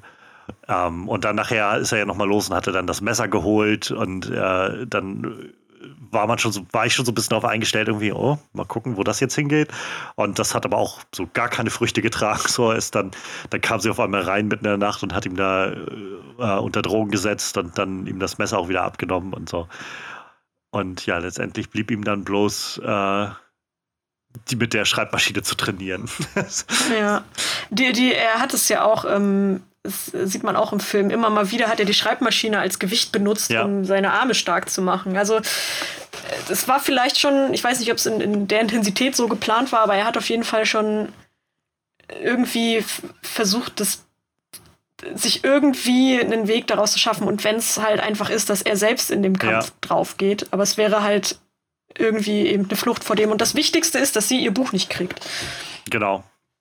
Das ist, ähm, da, also ich glaube, dieses, ich weiß nicht, ob er schon von Anfang an geplant hat und dann werde ich ihr das Buch vor ihren Augen verbrennen und ihr dann die Schreibmaschine drüber hauen oder so. Nicht. Aber er wird auf jeden Fall an dem Punkt irgendwann gesagt haben, so ich muss jetzt die Mittel, die ich noch habe, irgendwie mhm. so, so, weit voranbringen, dass ich hier irgendwann wieder wegkomme. Ähm, und die Chance nutzen, wo immer sie entstehen. Und was auch krass ist, also ich hatte an einem gewissen Punkt war ich nicht ganz sicher im Film, ob er nicht auch einfach irgendwann bricht, so, also psychisch zerbricht und, und sich so in dieser, dieser Gefangenenrolle abfindet oder so. Das hätte ich jetzt, das ist immer so ein Element, was ich, was mich immer unglaublich verstört, wenn ich das in Filmen sehe, wenn so Leute so psychisch gebrochen werden und, äh, mhm. und dann, dann einfach sich so in solchen Situationen irgendwie hingeben oder so. Ähm, ja, das ist nun nicht passiert da drin. Das war dann auch mal ganz nett, nachdem sie ihm dann die Füße zertrümmert hat, als sie dann irgendwie draußen stand und noch so irgendwie irgendwas reinrief mit dem Schwein, war sie, glaube ich, draußen und er ja was so ein Stinkefinger rauszeigte. So, so ich habe jetzt auch keinen Bock mehr, hier noch groß irgendwas ja, rumzuspielen. Jetzt ist auch egal. So. Ja. ja. Es, es, äh, Stephen King selbst hat irgendwie mal gesagt, als er daran geschrieben hat, an dem Werk, es stand mal ein anderes Ende wohl auch auf dem Plan, irgendwie, dass es halt schon nicht in so einem Happy End mehr oder weniger endet, sondern äh, sie das Buch in seiner, in, im Leder von seiner Haut einbindet. Boah. Aber das hat er dann doch sehr schnell Classic verworfen. ja, also das, das fand ich auch noch irgendwie ganz interessant. Ähm, ich bin auch sehr froh, dass es nicht so geendet ist, obwohl ich ja schon bekennender Horrorfan bin, aber das, das wäre sehr unbefriedigend gewesen. Ja. Das war halt tatsächlich, wo sie runterkam mit der Knarre in den Keller und meinte halt so, ne, ich habe jetzt Wort von oben nochmal bekommen, so und, und wir, da wir uns ja lieben, so werden wir dann oben zusammen sein und äh, ich erschieße uns jetzt beide. Wo ich halt echt so gedacht habe, eine Stephen King-Verfilmung. Ich sehe es nicht als unmöglich an, dass das jetzt in irgendeiner Form stattfindet und alle tot sind. Und das war dann, wo ich so ja. für so einen Moment tatsächlich so darüber nachgedacht habe, warum guckt man sowas eigentlich? Also warum guckt man diese Filme, wo irgendwie jemand passiert irgendwas und er kämpft die ganze Zeit, um rauszukommen und am Ende geht es nicht auf und alle sterben. So, so, also davon gibt es ja genug Filme, die genau auch in so eine Art fallen irgendwie, wo ich so gedacht habe, ja. wo, also ja es ist schon irgendwo unterhaltend, aber wo ist auch so der Mehrwert für mich als Zuschauer eigentlich da drin? So auf so eine ganz Meta-Art habe ich auf einmal angefangen, drüber nachzudenken in diesen 30 Sekunden oder so. Es ist äh, auf jeden Fall sehr spannend. Ähm, aber ja, es ist gut so, wie es ist. Ja, ich, um es auf den Punkt zu bringen. Ich war noch einen kurzen Moment am Schluss, also in diesem Epilog sozusagen, war ich noch so einen kurzen Moment, soll das jetzt so dieses klassische Horrorende sein? Sie hat doch überlebt, wie, wie sie dann in, äh, in das Restaurant reinkam als halt Kellnerin und äh, er dann irgendwie sie angeschaut hat und dann aber klar wurde, dann ist es einfach so der, der Geist von Annie, der ihn so mehr oder weniger begleitet. So dieses mhm. Fans haben von da an einfach dieses das, Gesicht. Genau, so die, die, diese Form angenommen. Gerade wenn sie kommen und sagen, I'm your number one fan. Ja. Ja, aber wenn wir, wenn wir mal überlegen, man könnte jetzt, äh, wie gesagt, 30 Jahre, über 30 Jahre jetzt alt der Film, wenn man jetzt sagen würde, lass uns doch mal die Geschichte von Annie nochmal neu aufziehen.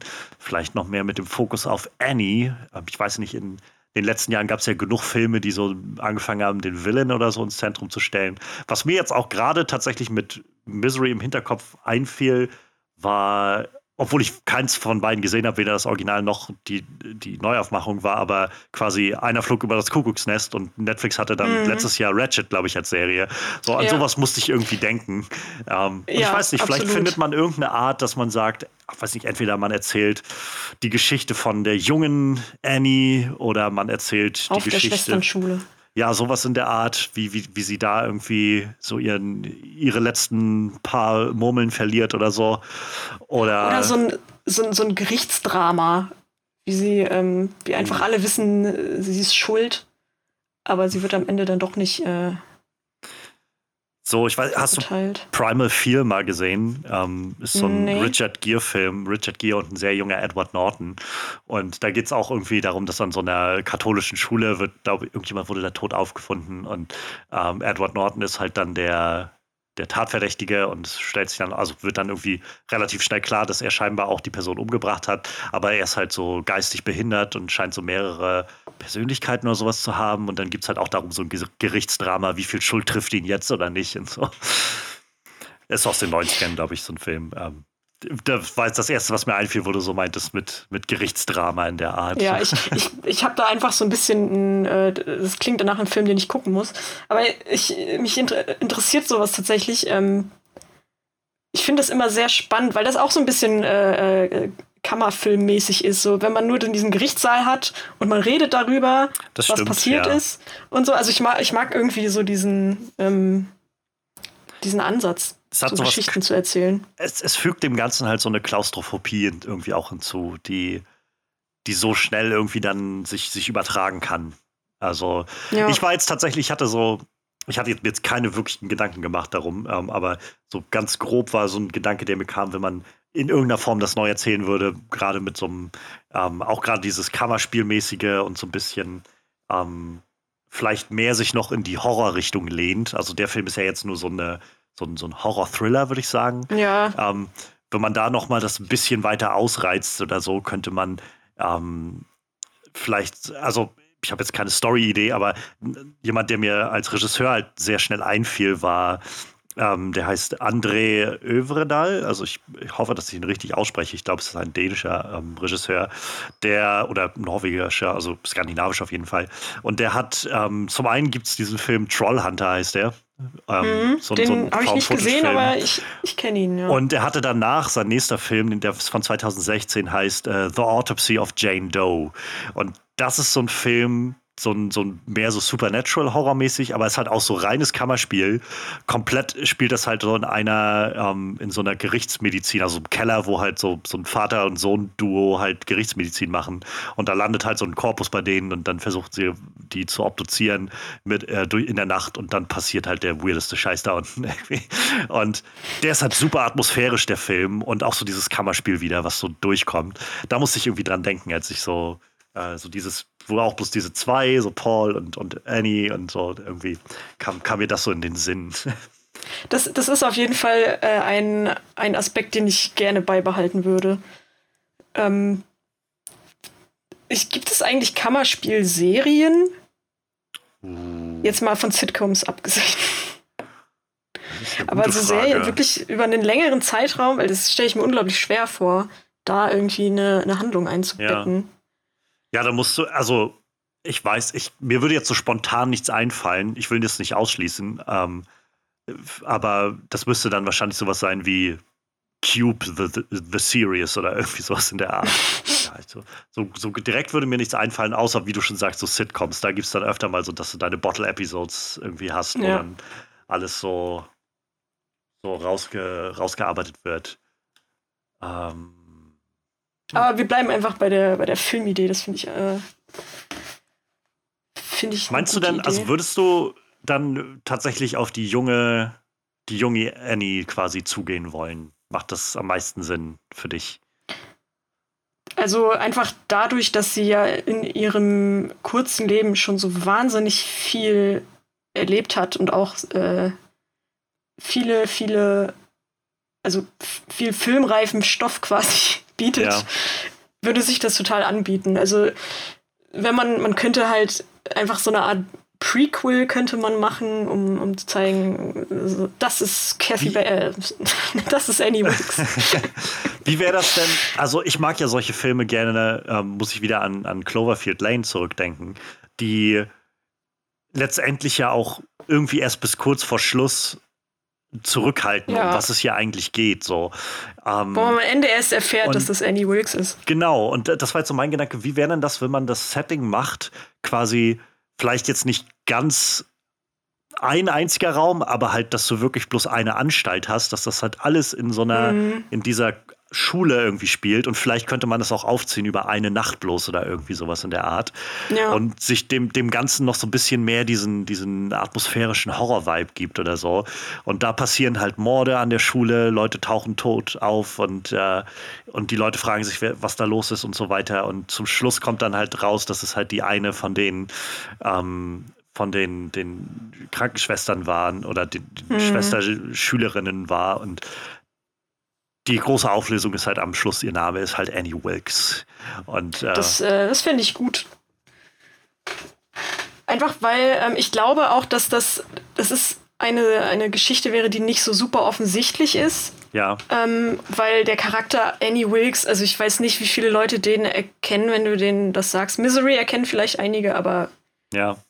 den, den Namen selbst von ihr also, wenn man jetzt so die Netflix-Serie statt Ratchet irgendwie Annie Wilkes machen würde, wäre das vielleicht. Ja, genau. das wäre.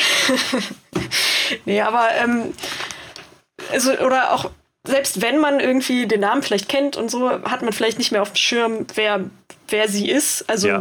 Äh, dass sie eben ähm, schon vorher halt diese Morde begangen hat und also das, glaube ich, kann man gut machen und trotzdem noch äh, den, das Überraschungsmoment auf seiner Seite haben. Das klingt doch schon mal ganz nett. Dann hätten wir nur noch zwei Fragen diesbezüglich. Wer kann eine junge Annie Wilkes spielen? Und wer wäre vielleicht gut, das Ganze in, in Szene zu setzen? Uff. Also neben, äh, neben dem Regisseur, den ich gerade schon, schon vorgeschlagen hatte, André Övredal, äh, fällt mir, und das mag auch daran liegen, dass ich, wie gesagt, so ein Horror-Noob bin, der einfach nur so die ganz großen Namen dann irgendwie kennt der aktuellen Zeit. Aber mir würde halt sofort irgendwie jemand wie Ari Aster oder so einfallen. Ja, wo ich so denken ja. würde. Der, der, ist ja, das, ich glaube, dem würde ich das auch zutrauen, dass man halt dieses, der, also ich glaube, der ist für diese Art von Film gut, gut gemacht. Ich habe auch vor kurzem äh, einen Kurzfilm von ihm gesehen, wo es auch die ganze Zeit schwingt, sowas mit und man weiß nicht genau, was es ist. Und am Ende stellt sich raus, oh krass. So, und das würde schon sehr gut passen irgendwie. Ja. Doch, da stimme ich dir zu. Ich muss, ich, ich muss aber auch sagen, dass ich, was Regisseure angeht, ähm, sehr äh, schlecht mit Namen bin. Oh, also ich weiß dann immer nur, ich weiß vielleicht, ähm, dass der Film und der Film und der Film von, den, von demselben Regisseur stammen, aber. Äh, ja, du, das war halt so mein Mitnehmen aus äh, wegen Arias, kam ich jetzt drauf, weil ich halt, äh, ich habe bisher äh, Hereditary noch nicht gesehen ähm, und ich glaube, weiß immer noch nicht, ob das so mein Film wäre, weil ich einfach kein großer Freund von so dämonischen Horror-Besessenheitssachen bin irgendwie. Aber ähm, Midsommar fand ich halt erstaunlich krass gut so. Also dafür, dass ich halt ja, ich mich nicht da so drin sehe in diesem Genre. Und gerade weil ja. das so viel psychologischen Horror hatte und so viel Atmosphäre hatte und so. Und wenn ich mir vorstelle, so jemanden, der diese Qualitäten bewiesen hat, wie Ari Aster, auf so ein Setting wie halt so eine alte katholische Mädchenschule oder sowas loszulassen, in der eine Nacht lang über Morde und was weiß ich passieren, ähm, das könnte ich mir schon irgendwie gut vorstellen. Ja, das, das äh, wäre schon gut. Also gerade wenn man, ähm, also der, der Kurzfilm hieß There's Something There's Something Wrong with the Johnsons oder so. Also ist eine halbe Stunde lang, kann man auch auf YouTube gucken. Und der ist halt, wie gesagt, hat auch nicht dieses über, diesen übernatürlichen Aspekt, sondern wirklich dieses, man, man merkt relativ schnell, irgendwas ist in dieser Familie nicht ganz falsch und man zieht zuerst vielleicht falsche Schlüsse und hm. äh, rekap rekapituliert alles nochmal so und dann, ähm, naja. Und also das, das würde schon ganz gut passen. Also ähm, ist auch ein Kurzfilm, den ich empfehlen kann. Oder The Strange Thing About the Johnsons oder irgendwie sowas. Irgendwie in die Richtung kann ich nochmal, würde man schnell finden, wenn man auch Ariasta dazu eingibt. Ja. Ähm, ja, dann, dann hieß es bloß noch, wen, wen kann man denn casten? Wer ist denn, wer würde denn so, so eine gute, creepige, manisch, cholerische Annie eine spielen? junge, ähm, ich, ich könnte einfach mal die ganzen, ganze American Horror Story Liste, wo Cassie Bates auch mitspielt, die könnte man eigentlich mal durchgehen. Wer ist denn da so? Ähm, Sarah Paulson ah. war schon Ratchet. Ich glaube, die kann nicht alle Rollen übernehmen. nee, die, nee, es ist auch. Ach, keine Ahnung. Ich, ich hätte diese Frage früher kriegen müssen, damit ich mir noch mehr Gedanken drüber machen kann. ähm, das ist vielleicht auch ich, die Frage, wie jung man anpeilt für die Figur. Ja, also wenn es halt wirklich, ich kenne auch in dem, in diesem Alterssegment nicht so viele Schauspielerinnen. Das wäre so, äh, ja, wäre wahrscheinlich wirklich so, so bis 18. Ja, so um die 20 rum irgendwie.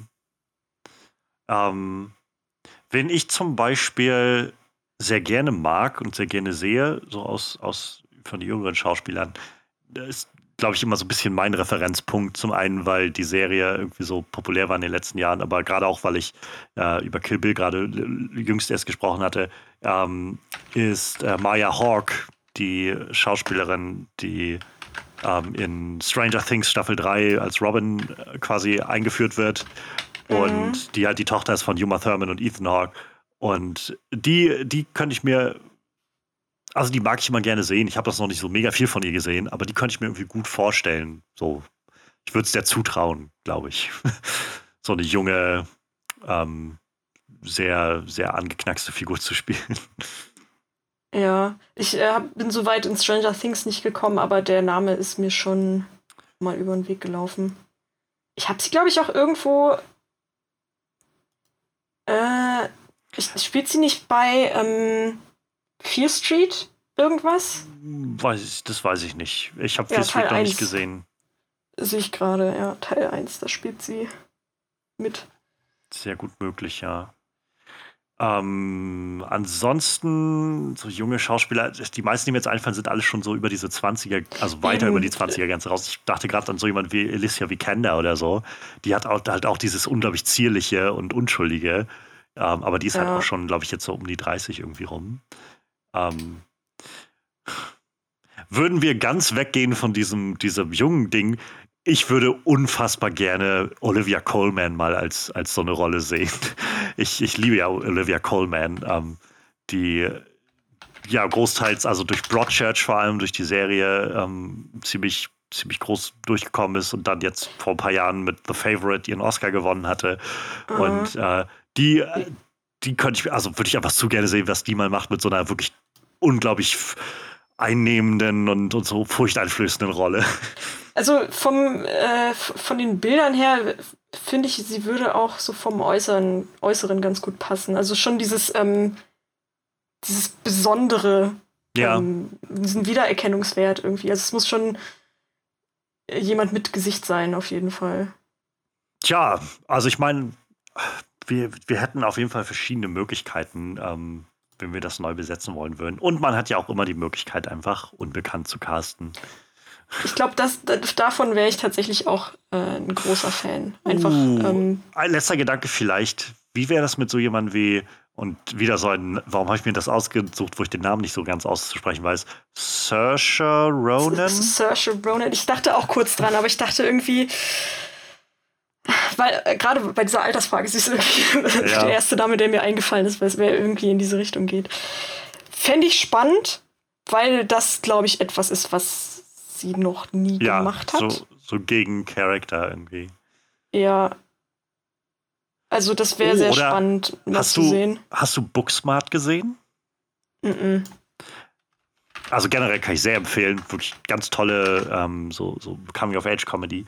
Da sind halt auch so ein paar Schauspielerinnen mhm. bei von den Jüngeren, die tatsächlich ziemlich, also wirklich gut sind. So Beanie Feldstein und Caitlin äh, Dever, die beiden Hauptdarstellerinnen sozusagen, sind beide noch ziemlich jung und äh, beide auch wirklich, wirklich gut. Ähm, ja, also ähm, da, das fiel mir gerade noch so ein. Die beiden gäbe es noch. Aber ja, also man hätte ja, man hätte Möglichkeiten und das ohne Frage. Da hat Billy Lord auch mitgespielt. Mhm.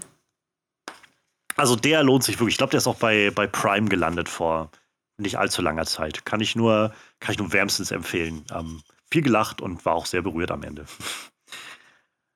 Ja, apropos Ende, wir kommen so langsam ans Ende. Ähm, wir haben noch, also ich habe noch ein kleines Spielchen dabei. Ähm, und das ist das, das schöne ähm, ja, Battle Royale, beziehungsweise der Quick Fight, ähm, in dem ich hier mein, mein, mein altbewährtes Glas voll mit, ähm, mit Schnipseln habe und auf jedem Schnipsel steht ein Horror-Villain. Und ja, ich würde von diesem Schnipselstapel, das sind ungefähr 30 Stück, einfach mal so vier Stück jetzt ziehen und dann würde ich dir so nach und nach die einmal so präsentieren. Und dann könntest du mir vielleicht sagen, ob du meinst, ähm, ja, Annie Wilkes hätte eine Chance gegen diese Figur. Und dabei spielt es keine Rolle, also das ist dir völlig frei überlassen, wie du das deutest. Ob du sagst, in einem in einem 1 zu 1 Kampf auf einem großen, äh, auf einem großen Fußballfeld oder ob du sagst, ich habe ein Szenario dafür im Hinterkopf, wie sie den besiegen könnte oder die. Äh, das ist alles, alles möglich. Alles open für, für deine Kreativität. okay, ich, äh, ich bin ready. Ich schnappe mir meinen Vorschlaghammer und. Wickel mal das erste aus. Was habe ich jetzt hier? okay, du hast jetzt gleich so einen, ähm, so einen sehr konzeptionellen Gegner gefunden. Ähm, aus Castaway verschollen, die Insel. oh, oh, wow. also, hä, wie soll man das? Wie sie die Insel besiegen kann. Ich glaube, sie ruft einfach ihren, ihren Buddy Gott. Und, ähm, also, sie, sie strandet da und hat natürlich ihren Lieblingsroman Misery dabei und ähm, macht vielleicht aus dem, dem Teil, der, der ihr nicht gefällt, kann, daraus kann sie schon mal ein Feuer machen. Also sie hat ein hm. Lagerfeuer, was sie wärmt, sie wird schon mal nicht erfrieren. Und wenn sie dann noch irgendwie, ich glaube, sie könnte einfach ihren eigenen, auf dieser Insel ihren eigenen Stamm gründen, der nur aus ihr besteht. Und sie wird einfach Herrscher auf dieser Insel weil sie, sie erhebt sich selbst zur Göttin und, äh, und lebt da einfach. Das ohne wäre, jemals zu sterben. Das wäre vielleicht für uns, also für alle Beteiligten, die beste Variante, dass sie einfach da leben kann und in Ruhe irgendwie ihr, ihr abgedrehtes Dasein fristet mit allen Misery-Romanen oder so. Ja, ähm. also sie, sie kann sich absolut in ihre Fantasiewelt äh, hm. äh, fliehen auf dieser Insel. Niemand wird sie stören. Ab und an wird mal irgendwas angeschwemmt. Und irgendwann findet sie vielleicht irgendwer. Ist halt die Frage, ob sie ihr Schwein auch mitnimmt. Hm. Und was aus diesem Schwein wird. Ist, ja, ist auch vielleicht so die Frage. Also ich meine, sie weiß auf jeden Fall ja, wie sie alleine in der, in, mehr oder weniger da in der Wildnis, in der Isolation lebt. Sie bräuchte schon mal keinen Wilson, so wie Tom Hanks. Richtig. Ähm, ja, sie hat alle ihre Fantasiefreunde. Und ich meine, wir waren schon so viel beim, Kammers äh, äh, beim Kammerspiel. Das ist ja. ja, sie ist ja, also sie ist ja gewohnt, sie ist ja eh alleine den ganzen Tag auf ihrem Hof. Ja. Also wird das nicht das Problem sein. Und sie ist Krankenschwester, das heißt, sie ähm, kennt sich durchaus mit, mit dem Körper aus, also sie kann Wunden ähm, behandeln. Ja. Ist die Frage, also ob sie, zum Fischen kommt oder so, zum Überleben, aber zutrauen würde ich ihr schon irgendwo, glaube ich. Ich glaube, die Insel hatte nicht viel. Das war eine ziemlich kleine Insel, auf der Tom Hanks ja gestrandet ist. Aber ich glaube, Annie Wilkes kriegt man so schnell wahrscheinlich nicht, äh, nicht unter. Also ich ähm. stelle es mir einfach, äh, sie wird einfach irgendwann, kommt einfach äh, jemand auch auf diese Insel und findet einfach so, ein, so, ein, so eine Art Thron vor, wo sie ja, einfach drauf sitzt, ja. aus, aus Kokosnüssen gebaut und ich finde diese Vorstellung so schön, wie man halt Büchern. in Castaway hast du dann irgendwie ab der Mitte dann so diesen Zeitsprung, wo dann, glaube ich, fünf Jahre vergangen sind oder so. Und wenn du das mit Annie hättest, würde es fünf Jahre später und du siehst irgendwie keine große Veränderung, weil sie das irgendwie gar nicht nötig hat, so, sich jetzt irgendwie ja. mit einem Volleyball zu unterhalten und sich bei Laune zu halten oder so. Wobei, was sie in die Knie zwingen könnte, ist, wenn sie, sie tendiert ja dazu, wenn sie eine depressive Phase hat. Wenn es äh, regnet, stimmt. Uh, so ja. binge zu eaten. Also haben wir auch gar nicht angesprochen. Also was auch so ein bisschen vielleicht die Begründung dafür ist, dass sie so gewaltig wirkt. Sie stopft einfach alles in sich rein, was sie findet. Das Im, könnte zum Problem werden. Im Film kommt das, glaube ich, gar nicht so rüber. Da wird einfach nur, gibt es nur diesen Moment, wo es halt regnet und sie dann im Raum steht und meint halt irgendwie, ja, super depressiv, I'm äh, depressiv always wird. so blue when it's raining und so. Und, ähm, und das könnte tatsächlich zum Problem werden. Ich glaube, es hat recht viel geregnet auf dieser Insel. ja. Aber ja, sie, ich glaube, wenn sie ihren Hammer mit hat, kriegt sie wahrscheinlich noch irgendwie so ein bisschen sich über die, äh, über die, die Zeit ge, gebracht und so ein paar weiß ich, kleine Tiere erlegt oder so. Was halt äh, schwierig wird, falls dann doch mal irgendwie äh, das rettende Schiff vorbeikommen und die kennen sie als Dragon Lady und lassen sie einfach auf der Insel und fahren ohne sie. Na, ich weiß nicht. Es ist, vielleicht ist das ihr Final Boss. Könnte, ja. Es wird, also es wird auf jeden Fall ein schwieriger Kampf ja, mit der Insel. Ähm, ihr nächster Gegner ist ähm, weniger, also ist deutlich greifbarer, vielleicht ein bisschen außerhalb von dem, was sie sonst so an um sich herum hat. Aber ähm, als nächstes hat Annie Wilkes gegen Scar aus König der Löwen zu bestehen. Uff. Okay. Es ist halt immerhin ein Löwe, ne? Äh, auch, naja. Okay, sie. Ich könnte mir vorstellen, dass sie ihn vielleicht im Zoo trifft. Er wurde irgendwie eingefangen. er wurde für seine, seine Schandtaten zur Rechenschaft gezogen und muss jetzt in den Knast, Schrägstrich Zoo. Und sie ähm, geht da ab und zu gerne hin. Ähm, es gibt auch, das ist im Film kommt das gar nicht vor, aber sie hat einen Ort, zu dem sie immer hingeht, zu ihrem Lachplatz oder so. Also ich weiß nicht genau, was sie da macht, aber sie geht da hin, wenn es ihr schlecht geht und äh, bleibt da. Vielleicht ist das der Zoo. Und ähm, sie geht dann zu Scar und erzählt ihm alles, was ihr so auf dem Herzen liegt und langweilt ihn damit zu Tode. Das ist, also ich finde, das ist schon mal keine, keine schlechte Idee. Ich hätte jetzt wahrscheinlich deutlich einfach, also mein erster Gedanke war, sie hat ja auch eine Knarre.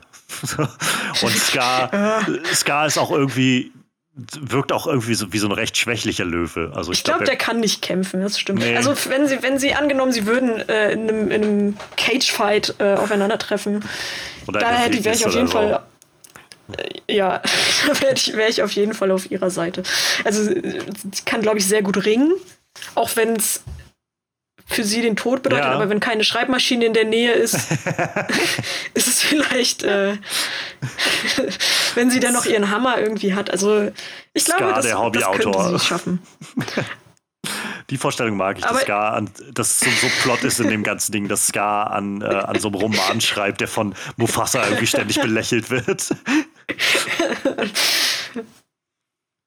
Uh. Ja, Scar äh, wird wahrscheinlich sein, sein Ende finden, glaube ich, mit Annie Wilkes. Das äh, stelle ich mir einfach schwer vor. Wenn er jetzt nicht mit seiner Armee von, von Hyänen ankommt, wird das schwierig.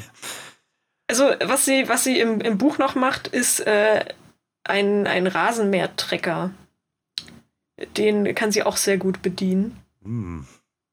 Und äh, ich stelle mir auch gerade so, so ein Rennen vor, wie er dann einfach vor ihr wegrennt und sie mit ihrem Rasenmähertrick hinterherfährt. Und noch so, die, die, noch so äh, den Hammer in, die, in der Luft umherschwingt. So. Ich komme nicht holen. Dann schießt ja. sie ihm ins Knie und er muss sich irgendwie wegrobben. Ach. Das König der Löwen wäre so viel spannender gewesen, wenn dann irgendeiner Stelle einfach Annie Wilkes einmal so durchs Bild gefahren wäre. auf, ihrem, auf ihrem Traktor. Schön. Ich glaube, der nächste Gegner, das ist ein deutlich interessanteres Aufeinandertreffen, denn äh, nicht nur, dass es ein Mensch ist ähm, und auch ein sehr psychopathischer Mensch ist, es ist tatsächlich auch so ein, äh, ein, ein, ein qualifizierter Psychologe. Es ist Dr. Hannibal Lecter aus oh, der ich, Warum wusste ich, dass du das sagst? oh Gott, ich glaube, da wird sie. Ich glaube, der wird sie heilen, ehrlich gesagt. ich glaube, sie wird einfach. Ähm, wenn, wenn das tatsächlich so. Das wäre wahrscheinlich der beste Psychiater für sie, den es gibt, weil, weil, er, weil er einfach nicht zu schockieren ist. Einfach, sie kann ihm alles sagen, was sie in ihrem, was in ihrem Kopf so vorgeht. Ja, okay, ich, es ist halt nicht die Aufgabe, dass sie therapiert wird, aber ich stelle mir das halt so lustig vor. das einfach, ist seine, ähm, seine Art, sie zu besiegen, sie einfach zu heilen. ja, und dann äh, ist sie halt nicht mehr die Annie Wilkes, die wir alle kennen und lieben gelernt haben. Es gibt ähm, aber auch eine Wahrscheinlichkeit, wie wir das schon gesagt haben, äh, dieses Potpourri an, an verschiedenen Symptomen und so. Ich glaube, es gibt eine Wahrscheinlichkeit, dass, äh, dass selbst Hannibal Lecter irgendwie an ihr verzweifelt. ja, wer ist mehr verrückt? also ist da, ist da so die Frage. Ist halt die, ich frage mich halt, ob, ob Lecter sie lang genug manipuliert bekommen würde, um sie auszuschalten. So, sie ist kein großer Fan von Lecter, soweit wir wissen, von seinem Schreiben oder so. Weshalb ich nicht glaube, dass sie auf so irgendwie ein, ach, äh, Annie, das hast du aber toll gemacht oder sowas reinfallen würde von ihm. Sondern ich glaube, sie wäre eher abgestoßen von ihm so ein bisschen. Ja, ich glaube, das wäre so ein bisschen, was finde ich auch immer noch so durchkommt bei ihr, ist, dass sie halt auf jeden Fall ernst genommen werden will. Und ähm, ich glaube, dass sie mit ihm einfach nicht auf einen grünen Zweig kommt. Das kann ich mir auch gut vorstellen. Also, dass sie, dass sie ihn nicht sehr gerne haben wird. Ich weiß jetzt gerade gar nicht, äh, wie, wie fit Lecter ist. Also, ah. der. Also, ich meine, er hat es geschafft, die, die Wachen in, äh, in Schweigen der Lämmer halt niederzuknüppeln, aber er hatte halt auch quasi Element of Surprise dabei. Ähm, ich würde sagen, recht normal eigentlich. Er ist jetzt nicht der, der große Brawler. So, er ist eher so ein recht, naja, so gut wie du wahrscheinlich dich fit halten kannst, wenn du irgendwie jahrzehntelang in, irgendwo eingesperrt sitzt. Ja. Also, wenn, wenn die irgendwie auf so einer richtigen Battle Royale Map sind, ist er, glaube ich, eher, der sich irgendwo in einer Hecke versteckt und darauf wartet, dass sie, dass er sie irgendwie von aus, aus dem Hinterhalt irgendwie angreifen könnte. Ja. Da hat sie wahrscheinlich wenig Chancen, weil was willst du da machen? Aber wenn, wenn die sich tatsächlich Auge in Auge gegenüberstehen würden, ist sie wahrscheinlich äh, auch ohne Hammer äh, ihm, ihm körperlich überlegen. Ja, wahrscheinlich schon. Vielleicht hätte er den Vorteil, dass er so ein bisschen mehr von der menschlichen Anatomie versteht oder so und da weiß, vielleicht welche Knöpfe er drücken kann oder so. wenn wir wieder zurück zu dieser Psychotherapie gehen, vielleicht können die auch richtig abnörden über so äh, Anatomie und sowas. Also vielleicht haben sie doch irgendwie was, was sie verbindet. Sitzen sie einfach bei so einem, bei so einem Tee zusammen und können sich darüber unterhalten. Das ist der eine, wie er den, wie er so, wen gegessen hat und sie, wie sie den, den Autoren festgesetzt hat und den versucht hat zu brechen. da können sie sich gegenseitig ja. Hilfestellung geben. Das nächste Mal kann man das noch so machen und so machen. also sie wären doch ein super Verbrecher-Duo. Die können sich sehr gut ergänzen. Ja, die modernen Bonnie und Clyde. Lecter und Wilkes. das ist, klingt doch nach einer tollen Netflix-Serie wenn so Stephen King und äh, Thomas Harris dann anfangen, gemeinsam so ein Buch zu schreiben. Das große Crossover. Wenn so, wer weiß, vielleicht haben ja, äh, hätte, hätte Buster einfach Lecter aufsuchen sollen auf der Jagd nach Annie Wilkes. ja, er ist der Einzige, der weiß, welchen, welchen Trigger man bei ihr drücken muss. So, er muss dann das Profile über sie anlegen. ja.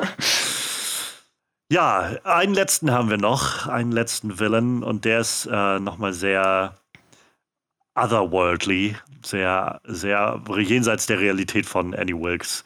Äh, es ist Agent Smith aus der Matrix-Trilogie. Uh. Uh, okay. Also, ich, ich also ich, immer bei diesen, bei diesen Gedankenspielen hat sie, glaube ich, äh, schlechte Karten, weil sie einfach auch für sich selbst zu unberechenbar ist.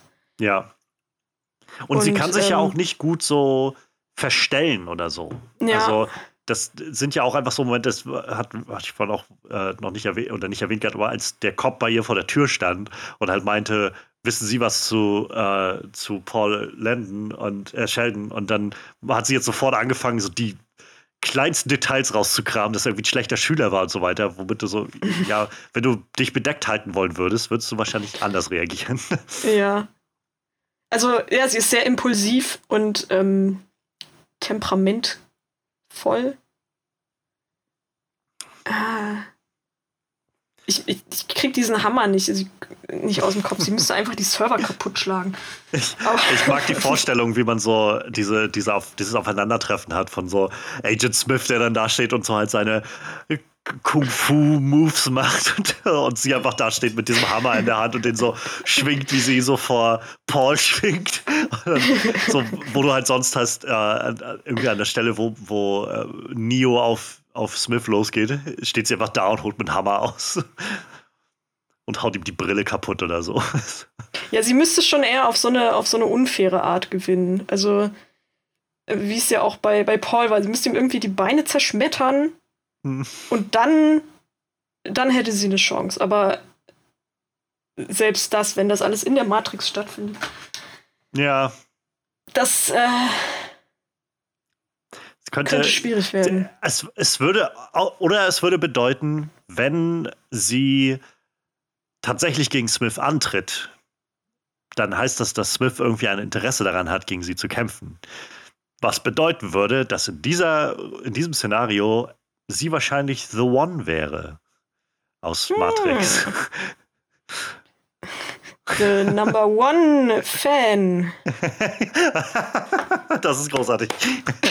I'm, I'm the one and your number one fan. I'm also, the one fan. Das wäre auch ein guter Titel, The One Fan.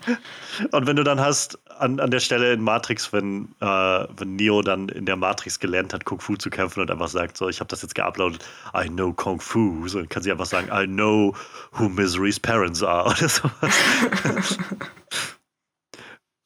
Oh, ohne Witz, ich glaube, dafür würde sie die Matrix benutzen, oder? Da würde sie doch noch ja, direkt sagen, okay, programmier mir bitte die Welt von Misery. Ja, absolut. Und ich würde einfach ich glaub, nur noch da drin leben.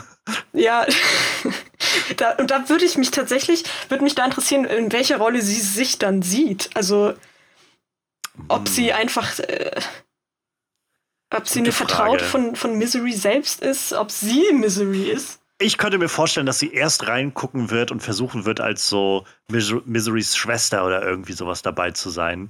Ähm, und dann die ganze Zeit oh frustriert damit ist, wie, wie diese Figuren Entscheidungen treffen, die sie nicht treffen würde. Und dann sagt sie irgendwann, okay, jetzt bin ich Misery. Und dann. Ja, und dann, ja, dann, dann entführt sie Misery und bindet sie an ein Bett. Und dann wünscht sie sich, dass Paul Sheldon sie doch getötet hätte. So das voll, volle Programm irgendwie. Dann wird ihr erst bewusst, oh nein, was habe ich getan? Ich habe, ich habe, er hatte recht von Anfang an. sie muss sterben. Damit ich ihre Rolle übernehmen kann. Ich habe das Gefühl, wir sind gerade dabei, so, eine, so, ein, so ein mit, also dieser Hybrid aus Matrix und Misery äh, fühlt sich für mich gerade erstaunlich an wie so eine Black Mirror-Folge. Ja. Das, das ist auch so ein bisschen, glaube ich, das, was mein erster Gedanke war. Also gerade bei diesem Gedankenspiel, da hat sie, glaube ich, äh, schlechte Karten, weil sie da dann total abdriftet und einfach äh, alles um sich herum irgendwie. Ich wünsche mir einfach so, so eine Art ähm, äh, Smash Brothers. Hm, Simulator mit diesen sowas. ganzen Charakteren. Das wäre schon, wär schon eine spannende Sache. Vielleicht mache ich das für Staffel 2 oder so. Mal gucken. Miffy, ich freue mich sehr, dass du da warst. Ich freue mich sehr, dass ich, wir so ausführlich über Annie Wilkes reden konnten. Ja, ich mich auch, weil ich äh, habe das in den letzten Wochen immer mal wieder bei Leuten versucht, aber die meisten haben das Buch nicht gelesen, haben den Film nicht gesehen, interessieren sich überhaupt nicht dafür und da hat man eben Probleme mit. Also ich bedanke mich auch, das war, hat sehr, sehr viel Spaß gemacht. Das freut mich. Also ich jedenfalls habe gerade dadurch, dass ich den Film jetzt heute erst gesehen habe und das alles noch so recht frisch auf mich einwirkt, ähm, fand ich das, also hat mir das viel geholfen, um gerade meine Gedanken bezüglich Annie Wilkes nochmal so zu sortieren und so ein bisschen sie nochmal in einem etwas anderen Licht zu sehen. Ähm, es war auch sehr, sehr gut ähm, und sehr, sehr hilfreich, dass du einfach noch die Buchkenntnisse dahinter hattest und so ein bisschen Einblick da rein. Ähm, ja, also ich habe das Gefühl, wir konnten Annie Wilkes jedenfalls durchaus einmal abklopfen und ähm, ich würde sagen, das ist auf jeden Fall MVP-Material. Ähm, einer der most villainous Player. Und tatsächlich, also ich weiß noch nicht, in welcher Reihenfolge die Sachen rauskommen werden, aber bisher die einzige Frauenfigur, die wir ähm, als Villain angeführt haben. Das ist auch irgendwie ein bisschen herausstechend. Ja, das, ich hätte es auch ehrlich gesagt nicht anders erwartet, weil der klassische Villain ja doch eher männlich ist. Ja, ja. Aber, also ich meine, so ein paar kommen noch, aber es sind deutlich weniger verhältnismäßig als halt äh, die männlichen Parts. Ähm, und eine Sache, die ich halt auch sehr anders fand, war, dass, oder Misery, äh, Misery sag ich schon, äh, Annie ist in Misery einfach so dauerhaft präsent, was halt auch ja. nochmal einen sehr anderen Change of Pace hat, weil die meisten Villains, über die wir jetzt gesprochen hatten im Podcast, bisher in den Aufnahmen jedenfalls, waren so Villains, die halt nur alle paar Szenen mal auftauchen und dann du mehr so deren Konsequenzen immer siehst, so was für, was deren Handel für Konsequenzen hat und das darüber so aufgebaut wird, welche Reputation die haben. Und bei Annie ist es halt doch so wirklich, du siehst halt ziemlich straight on, was sie so macht und wie sie drauf ist und lernst dann noch ein bisschen was über sie. Ja. Aber so diese Reputation erarbeitet sie sich ganz selbst mit ihrer Screentime. Ja, absolut. Ja, ähm, wir hatten es schon gesagt, man findet dich auf Twitter, Lemiffy Arts und auf Twitch, Lemiffy. Ich werde das alles verlinken, auf jeden Fall. Äh, schaut da auf jeden Fall rein. Und ähm, ansonsten könnt ihr diesen Podcast halt auch finden und folgen ähm, unter den gängigen Kanälen. Ich werde das auch alles verlinken. Und ja, ansonsten nochmal danke, Miffy. Ich freue mich auf das nächste Mal, was auch immer das sein wird bei uns hier im Podcast, denn wie gesagt, einen konkreten Plan gibt es noch nicht für die Sendeausstrahlung.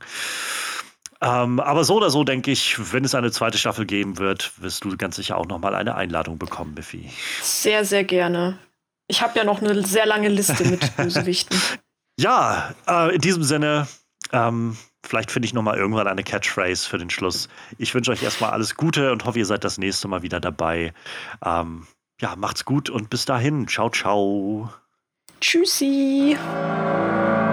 Ihr findet den MVP Most Villainous Player Podcast auf den gängigen Podcast-Plattformen und schaut für regelmäßige Updates, Umfragen oder falls ihr Fragen und Anregungen haben solltet, vorbei auf den Social Media Kanälen at MVP-Pod auf Twitter, Instagram oder Kofi, falls ihr eine kleine Spende in den Klingelbeutel werfen wollt. Oder schreibt mir ganz einfach eine Mail an mostvillainouspod at gmail.com.